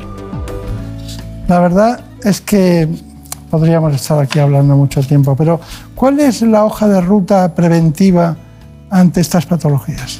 Sí, bueno, yo creo que los debemos definir eh, y dividir en prevención primaria y prevención secundaria. Y la prevención primaria tenemos que estar muy claros qué es la vacunación. La vacunación idealmente a niñas y ahora niños, que ya, ya, ya hemos visto que antes del 2024 ya tienen que estar aprobadas todas las comunidades autónomas, la vacunación de niños también a los 12 años dentro del calendario vacunal, pero bueno, niños y niñas antes del inicio de las relaciones sexuales y preferiblemente en calendario vacunal a los 12 años, pero también es verdad que muchas pacientes que ya han tenido, muchas mujeres que ya han tenido contacto con el papiloma, también se van a beneficiar de de vacunarlas y va a ser a criterio del médico, según el caso clínico que tenga, pues la recomendación de la vacunación, pero incluso en las vacunas en ficha técnica está hasta los 45 años pero a discreción del médico si necesita vacunarlas eh, por encima de, de esas edades igualmente. Eso es en cuanto a prevención primaria que es la más importante. Pero después tenemos la prevención secundaria, es decir, ya la paciente nos ha llegado a la consulta ginecológica, pues en ese momento hacer los test de detección, hacer citología según el protocolo y tipificar HPV siempre que sea posible para saber si a pesar de la citología positiva estamos en presencia de virus de papiloma humano de alto riesgo, que son los que más lesiones nos pueden causar. Pero también hacerle un cambio de hábitos a los pacientes, ver realmente cómo se cuidan, es muy importante para la prevención del HPV. El uso de preservativo, aunque el preservativo no va a eliminar el HPV por completo, por ejemplo, no protege contra las verrugas genitales. El preservativo sí es el único método que va a proteger de todas las infecciones de transmisión sexual. Además, dejar de fumar, porque también el cigarrillo se ha visto vinculado con aumento de lesiones de cuello del útero. Y eh, hacer ejercicio físico y una dieta saludable va a ser muy importante en estas pacientes como prevención secundaria. Muy bien. Pues si quieres seguimos con el libro. hasta el final, aquí hasta la tarde. Si me dejas, yo sigo. ¿Se pueden tener hijos aunque se esté infectada? Sí, por supuesto. No, no tiene nada que ver con la fertilidad. Y una paciente que incluso tú las estás tratando para cuello del útero, etcétera, una vez que están tratadas completamente, ellas buscan embarazo de, forma normal y natural. Lo único que impediría un parto vía vaginal es que hubiese un gran condiloma vía vaginal que, pues, que, que no permitiría el parto por esa vía. Claro, claro. Bueno, eh, ha sido un programa de ginecología vehemente, muy vehemente, pero en cualquier caso lo más importante es que nos haga sus conclusiones muy rápidamente. Bueno, el virus del papiloma humano, el virus más frecuente, debemos cuidarnos y protegerlos, uso del preservativo para evitar todas las ITS, eh, sobre todo en gente jóvenes con, con varias parejas sexuales y que tengamos claros, las madres y todas nuestras hijas y las mujeres, la vacunación como método de prevención primaria para la infección por HPV y finalmente de lesiones de cuello del útero. Bueno, pues de recuerdo a sus compañeros del Instituto Palacio. Muchas gracias por haber venido. Brenda Armida, ha sido un placer. Igualmente. He visto que estabas muy atenta. Siempre, hay que, hay que enterarse. Y Marina, Marina Montiel, gracias por todo. ¿eh? Gracias. Y a ustedes ya lo saben, seguiremos aquí, volveremos y hablaremos, como siempre, de salud. En buenas manos. Un día descubres que tienes humedades en techos, paredes, están por todas partes. ¿Qué puedes hacer? Llama a Murprotec. Llama al 930 1130 o entra en murprotec.es. Si con las humedades te las tienes que ver, ¿qué puedes hacer? Llama a Murprotec. 930 1130. Murprotec. Cuidando tu hogar, cuidamos de ti. Llega el fin de semana y tú al fin paras. Pero el mundo no. Él sigue girando. El mundo no para de darle vueltas a la actualidad más inmediata. Juan Diego Guerrero tampoco. Si quieres desconectar sin dejar de estar informado, escucha Noticias Fin de Semana. Cada sábado y domingo a las 7 de la mañana y a las 2 de la tarde. Y siempre que quieras en la web y en la app. Onda Cero, tu radio. Mira, tenemos que hablar. Lo nuestro no funciona. Cada vez estoy más cansado. Se me hace todo un poco cuesta arriba. Cuando veo que volvemos a empezar, me puede la pereza. Sé que llevamos toda la vida juntos, pero no tenemos futuro. Es pensar en el día de mañana y... Si tú también quieres romper con la rutina, por fin no es lunes, con Jaime Cantizano. Los fines de semana desde las 8 de la mañana y siempre que quieras en la web y en la app. Onda Cero, tu radio. Por muy increíble que sea una noticia, si te la cuenta tu madre, te la crees. Si te la cuenta tu hermano, te la crees. Si te la cuenta tu amiga, te la crees. Si te la cuenta Carlos Alsina, Julio Otero o Rafa La Torre, te la crees. Una de las claves de la confianza es la cercanía, la gente que ves todos los días o que escuchas. Porque en un mundo lleno de ruido y de noticias falsas, la credibilidad, la pluralidad, el rigor y la cercanía de Onda Cero hacen de nosotros la radio de confianza. Onda Cero, tu radio. ¿Sabes qué pasó con el cerebro de Einstein? Einstein falleció en 1955. Según sus últimos deseos, fue incinerado y sus restos fueron esparcidos en algún lugar secreto. Pero pocos saben que durante la autopsia el patólogo Thomas Harvey extrajo su cerebro y lo cortó en 240 trozos. En 1998, Harvey y otros científicos devolvieron los restos que tenían, a excepción de 24 piezas que podrían estar actualmente en cualquier parte del planeta. En la tertulia Zona Cero de la Rosa de los Vientos hablaron de esta y otras historias muy interesantes. Si no escuchaste el programa o quieres volver a escuchar cualquier sección a la carta, entra en la web y en la app de Onda Cero. No te pierdas nada. Onda Cero, tu radio.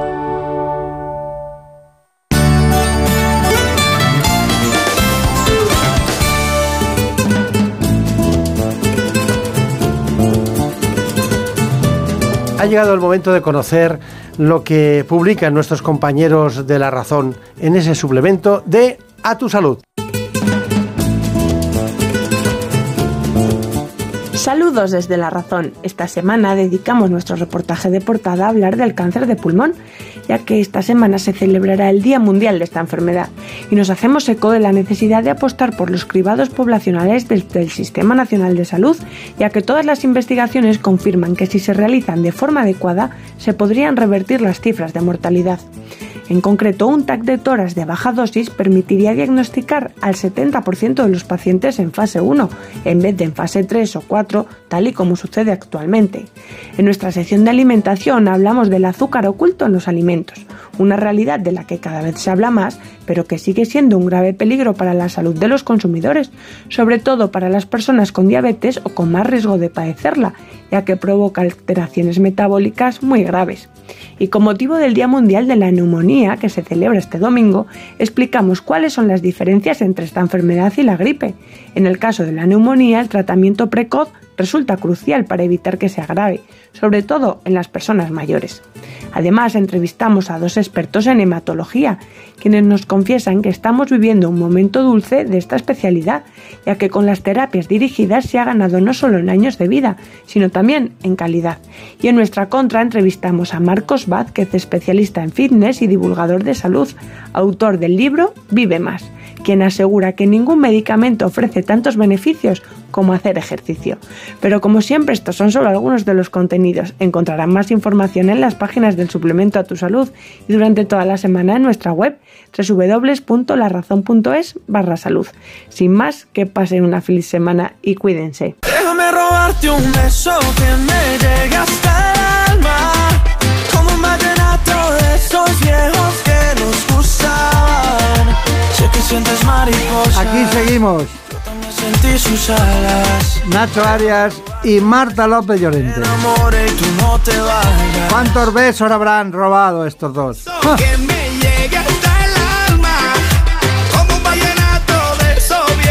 En la realización Nacho Arias y Marta López Llorente en la producción. yo también sentí sus alas.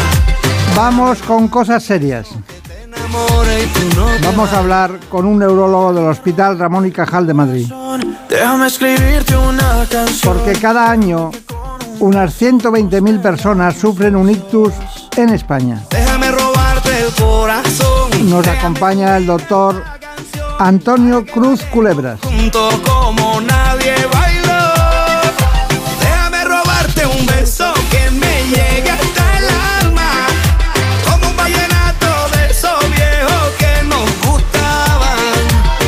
Sientes mariposas.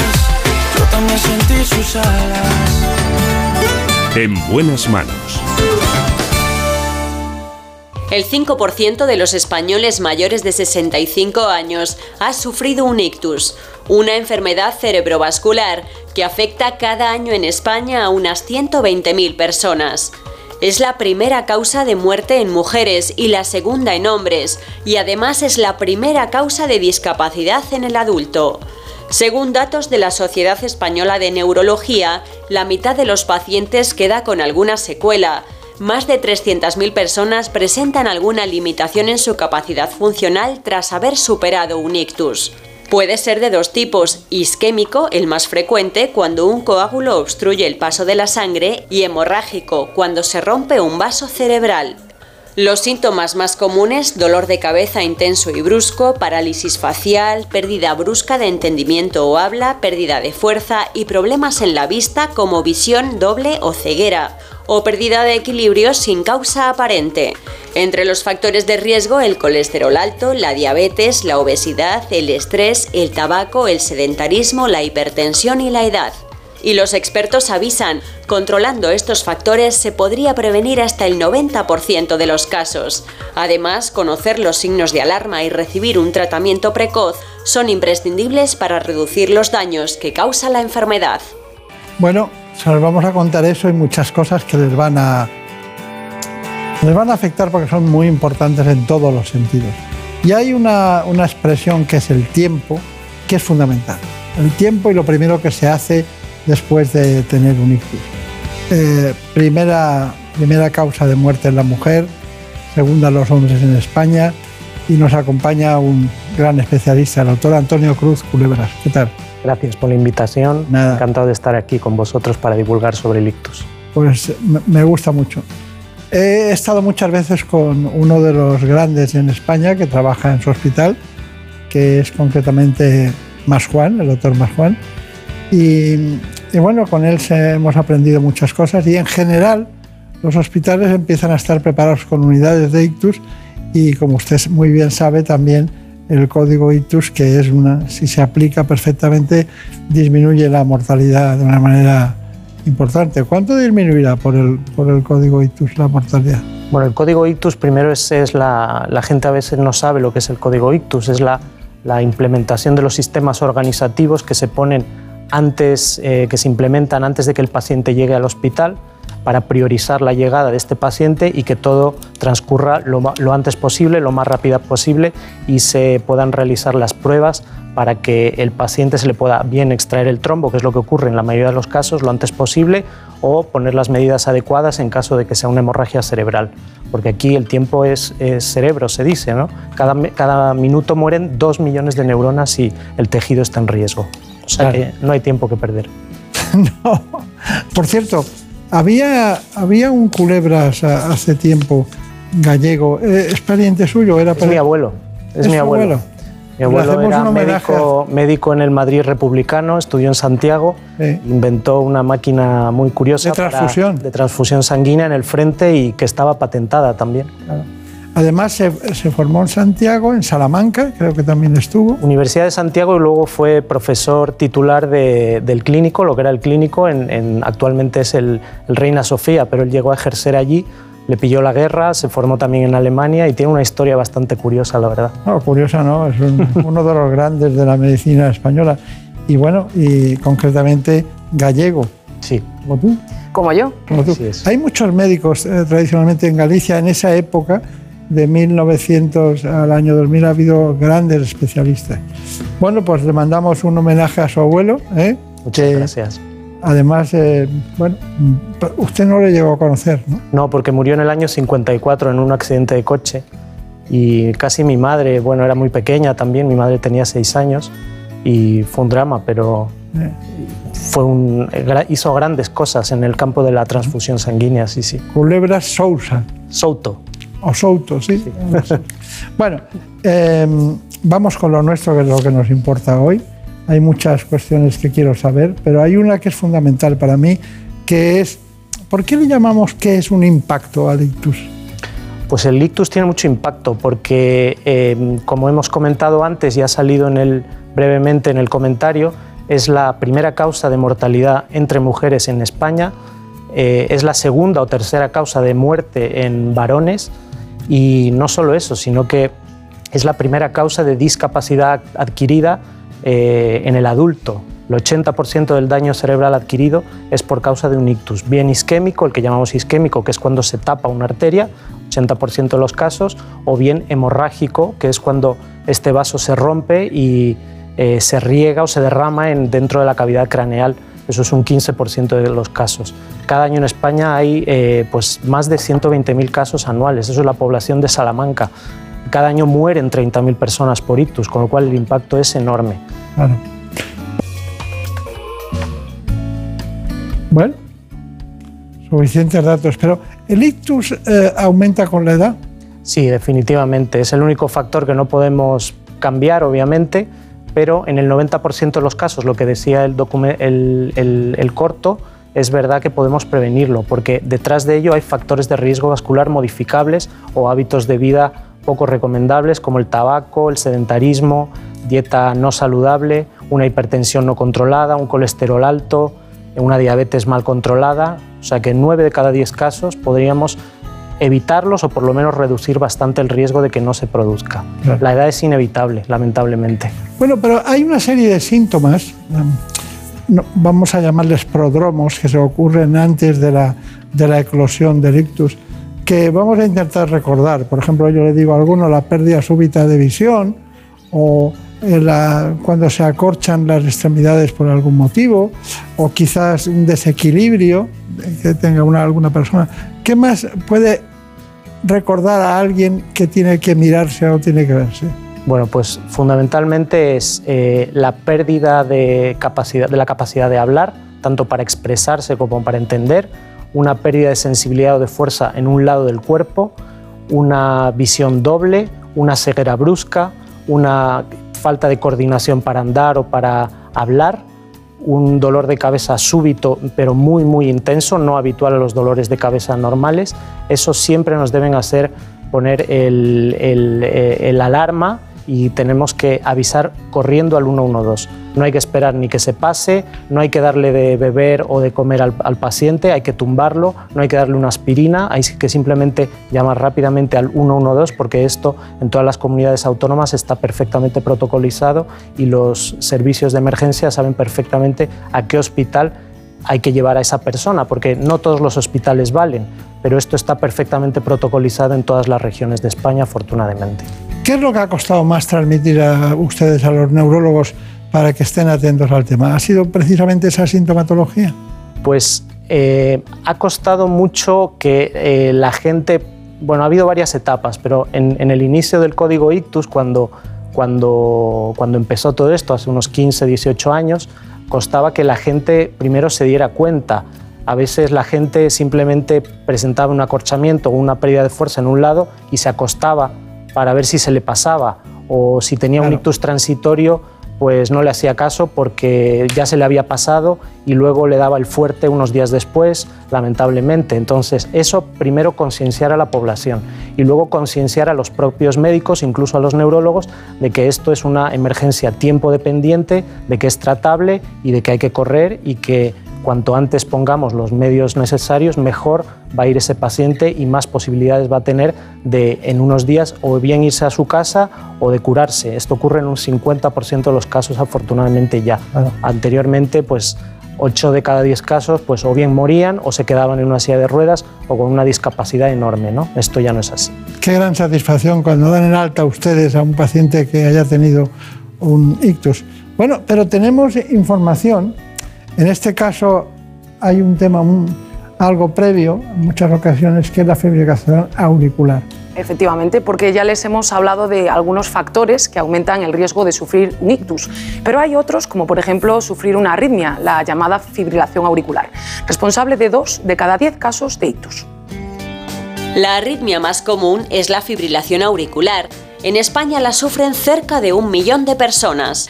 En algunos pacientes, las arritmias son un defecto congénito, pero a veces pueden estar originadas por ciertas enfermedades cardíacas o deberse a otros factores como la edad. Una arritmia que es muy frecuente y es la responsable de 2 de cada 10 casos de ictus isquémicos. Para evitar riesgos es muy importante un correcto tratamiento preventivo con anticoagulantes que durará toda la vida. La falta de conciencia en España hace que haya un alto grado de incumplimiento terapéutico con el tratamiento convencional, el famoso síndrome. Se calcula que el 35% de los enfermos anticoagulados no está bien controlado y más del 16% no conoce qué es el INR, es decir, el índice que marca el tiempo que tarda en coagular la sangre. Este índice debe estar entre 2 y 3. Cuando está por debajo de 2 hay una mayor probabilidad de padecer trombos, que pueden provocar discapacidad e ictus. Y si se supera el 3 hay riesgo de hemorragias digestivas o cerebrales. Actualmente existen otros anticoagulantes más seguros y que no requieren tantos controles, aunque en nuestro país no están tan extendidos como en el resto de Europa.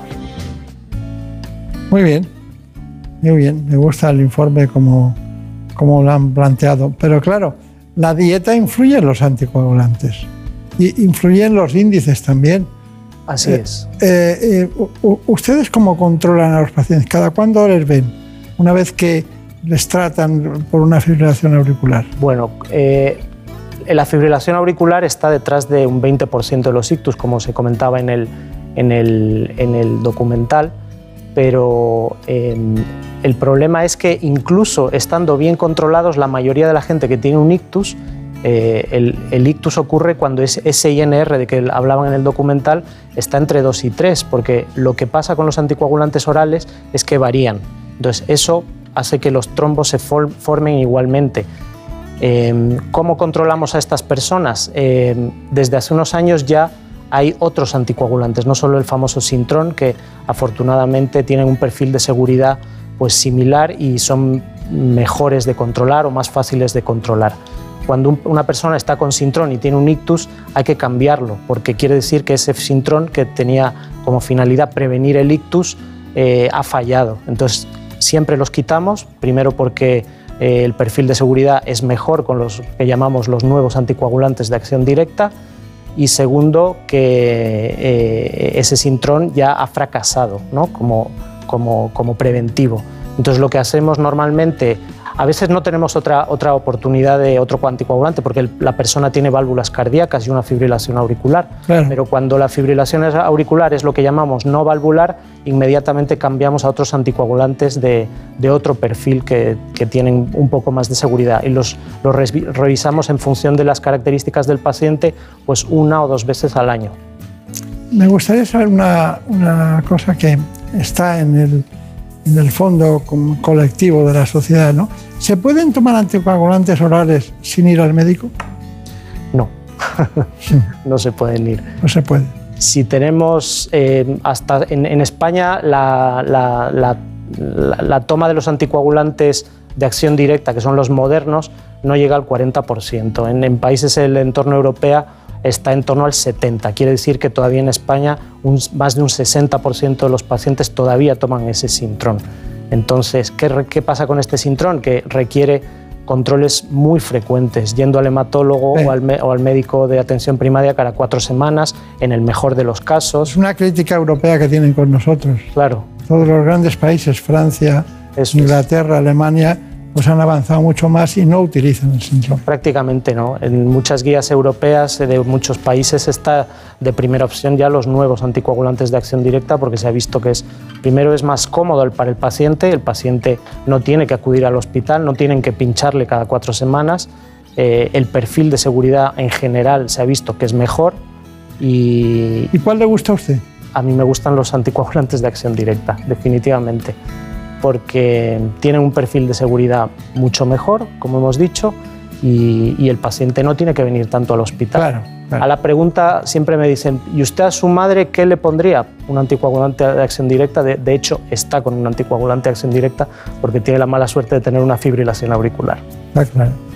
bueno, eso es lo que haría también su abuelo. Bueno, es. vamos a ver. Eh, Brenda Hermida, hay, ya lo ha citado el código ICTUS, el protocolo famoso, pero ¿nos puedes decir en qué consiste? Sí, el código ictus es el protocolo que se pone en marcha cuando se detecta alguno de los síntomas propios de sufrir un ictus. Incluye los cuidados y el traslado inmediato por el paciente a los servicios de urgencia a un hospital con una unidad preparada para tratarlo. Se lo contamos con detalle. Minuto a minuto, segundo a segundo, así avanza el daño cerebral en caso de ictus. Por eso es muy importante una atención rápida y especializada en una unidad de ictus. Lo primero es reconocer los síntomas, cefalea aguda y repentina, torpeza o debilidad en las extremidades, desviación de la cara, alteración del habla, alteración del equilibrio, ceguera brusca o alteraciones visuales. Nada más notar alguno de estos o varios, avisar a los servicios de emergencia, ya que el traslado al hospital debe producirse lo antes posible. Allí le derivarán inmediatamente a la unidad de ictus más cercana, de las que ya hay 75 funcionando en toda España donde un neurólogo especializado pondrá en marcha el protocolo adecuado para minimizar el daño cerebral y aumentar la probabilidad de recuperación neurológica. Estas unidades multidisciplinares actúan con gran rapidez, estabilizando al paciente para evitar el avance de la isquemia y por tanto el sufrimiento de las células cerebrales por falta de oxígeno. De momento ya se ha conseguido reducir un 65% los casos de muerte repentina por este tipo de accidentes cerebrovasculares, pero sigue siendo esencial reconocer los síntomas y concienciar a la población de la importancia de actuar con rapidez. Bueno, poco que añadir, ¿eh? Muy poco que añadir. Bueno, eh, hay otro, otro asunto y es, ¿se puede conducir después de un ictus? Bueno, la ley dice que de entrada no. Cuando el ictus tenemos la suerte de que ha sido transitorio, tienen que pasar por lo menos seis meses sin síntomas para volver a poder a conducir. Eso es lo, lo que dice la DGT.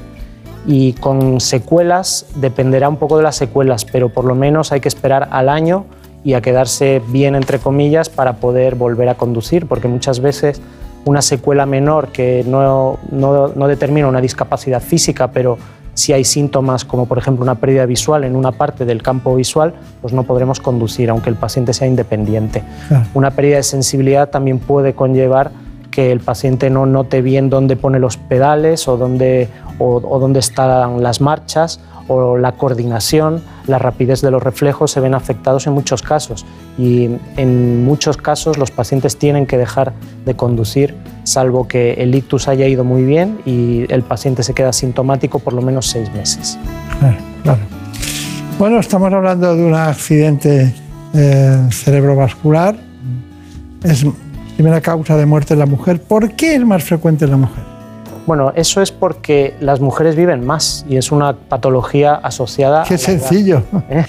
es sencillo. Y también se ha visto en algunos estudios que las mujeres ponen, o, o clásicamente, ahora es, ahora es de otra manera, pero han puesto menos atención a la, a la, a la, salud de ellas mismas. Se han ocupado siempre de la casa y como que han abandonado su, su propia salud.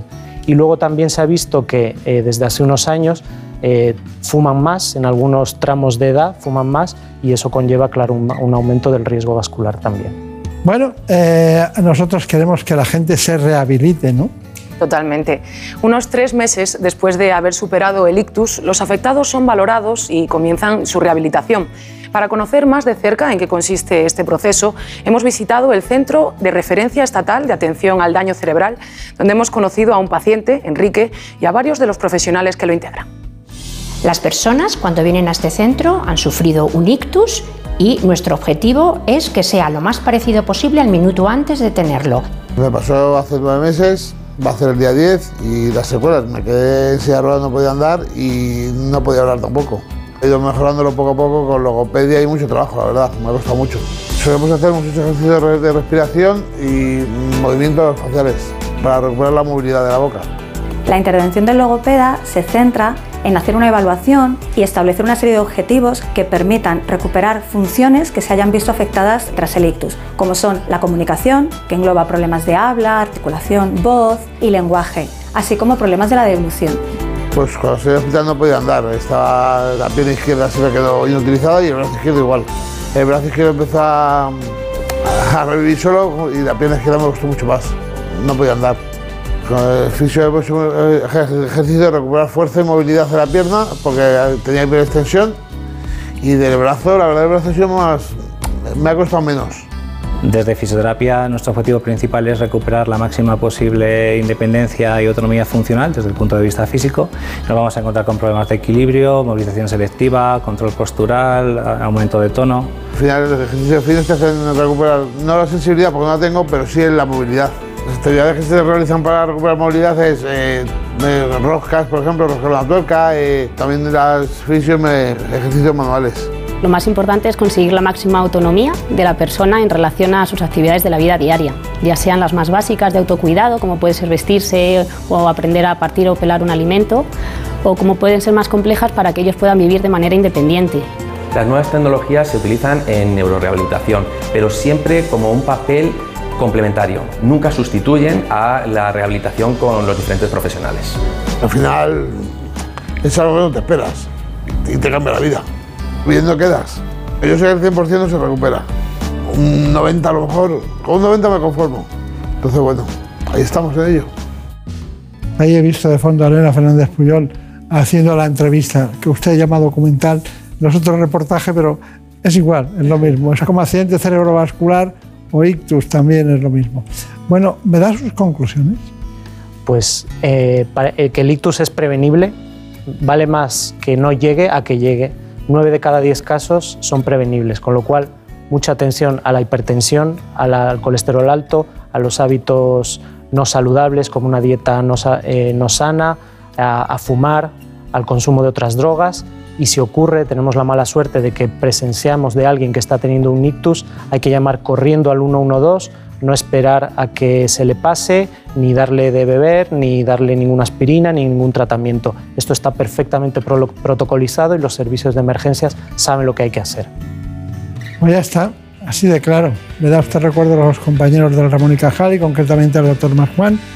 Y por supuesto me ha gustado mucho que usted proceda de, un- de una estirpe médica de las más importantes que había en su tiempo, como el doctor Culebras. Bueno, que sea muy feliz, que tenga mucha suerte. Encantado de venir y muchas gracias por la invitación. Gracias. En buenas manos. Por un beso tuyo, contigo me voy.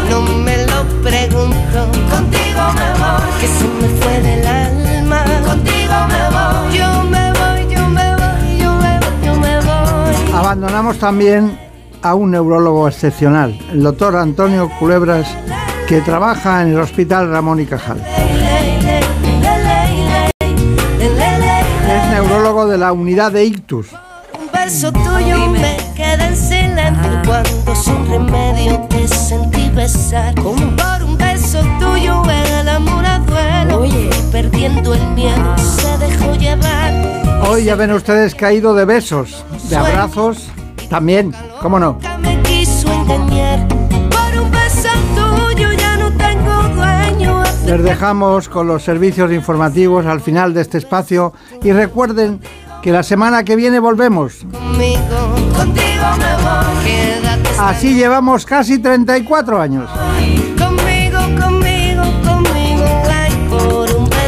Que sean felices. Buen fin de semana. No juegues conmigo, contigo me voy. Quédate esta noche, contigo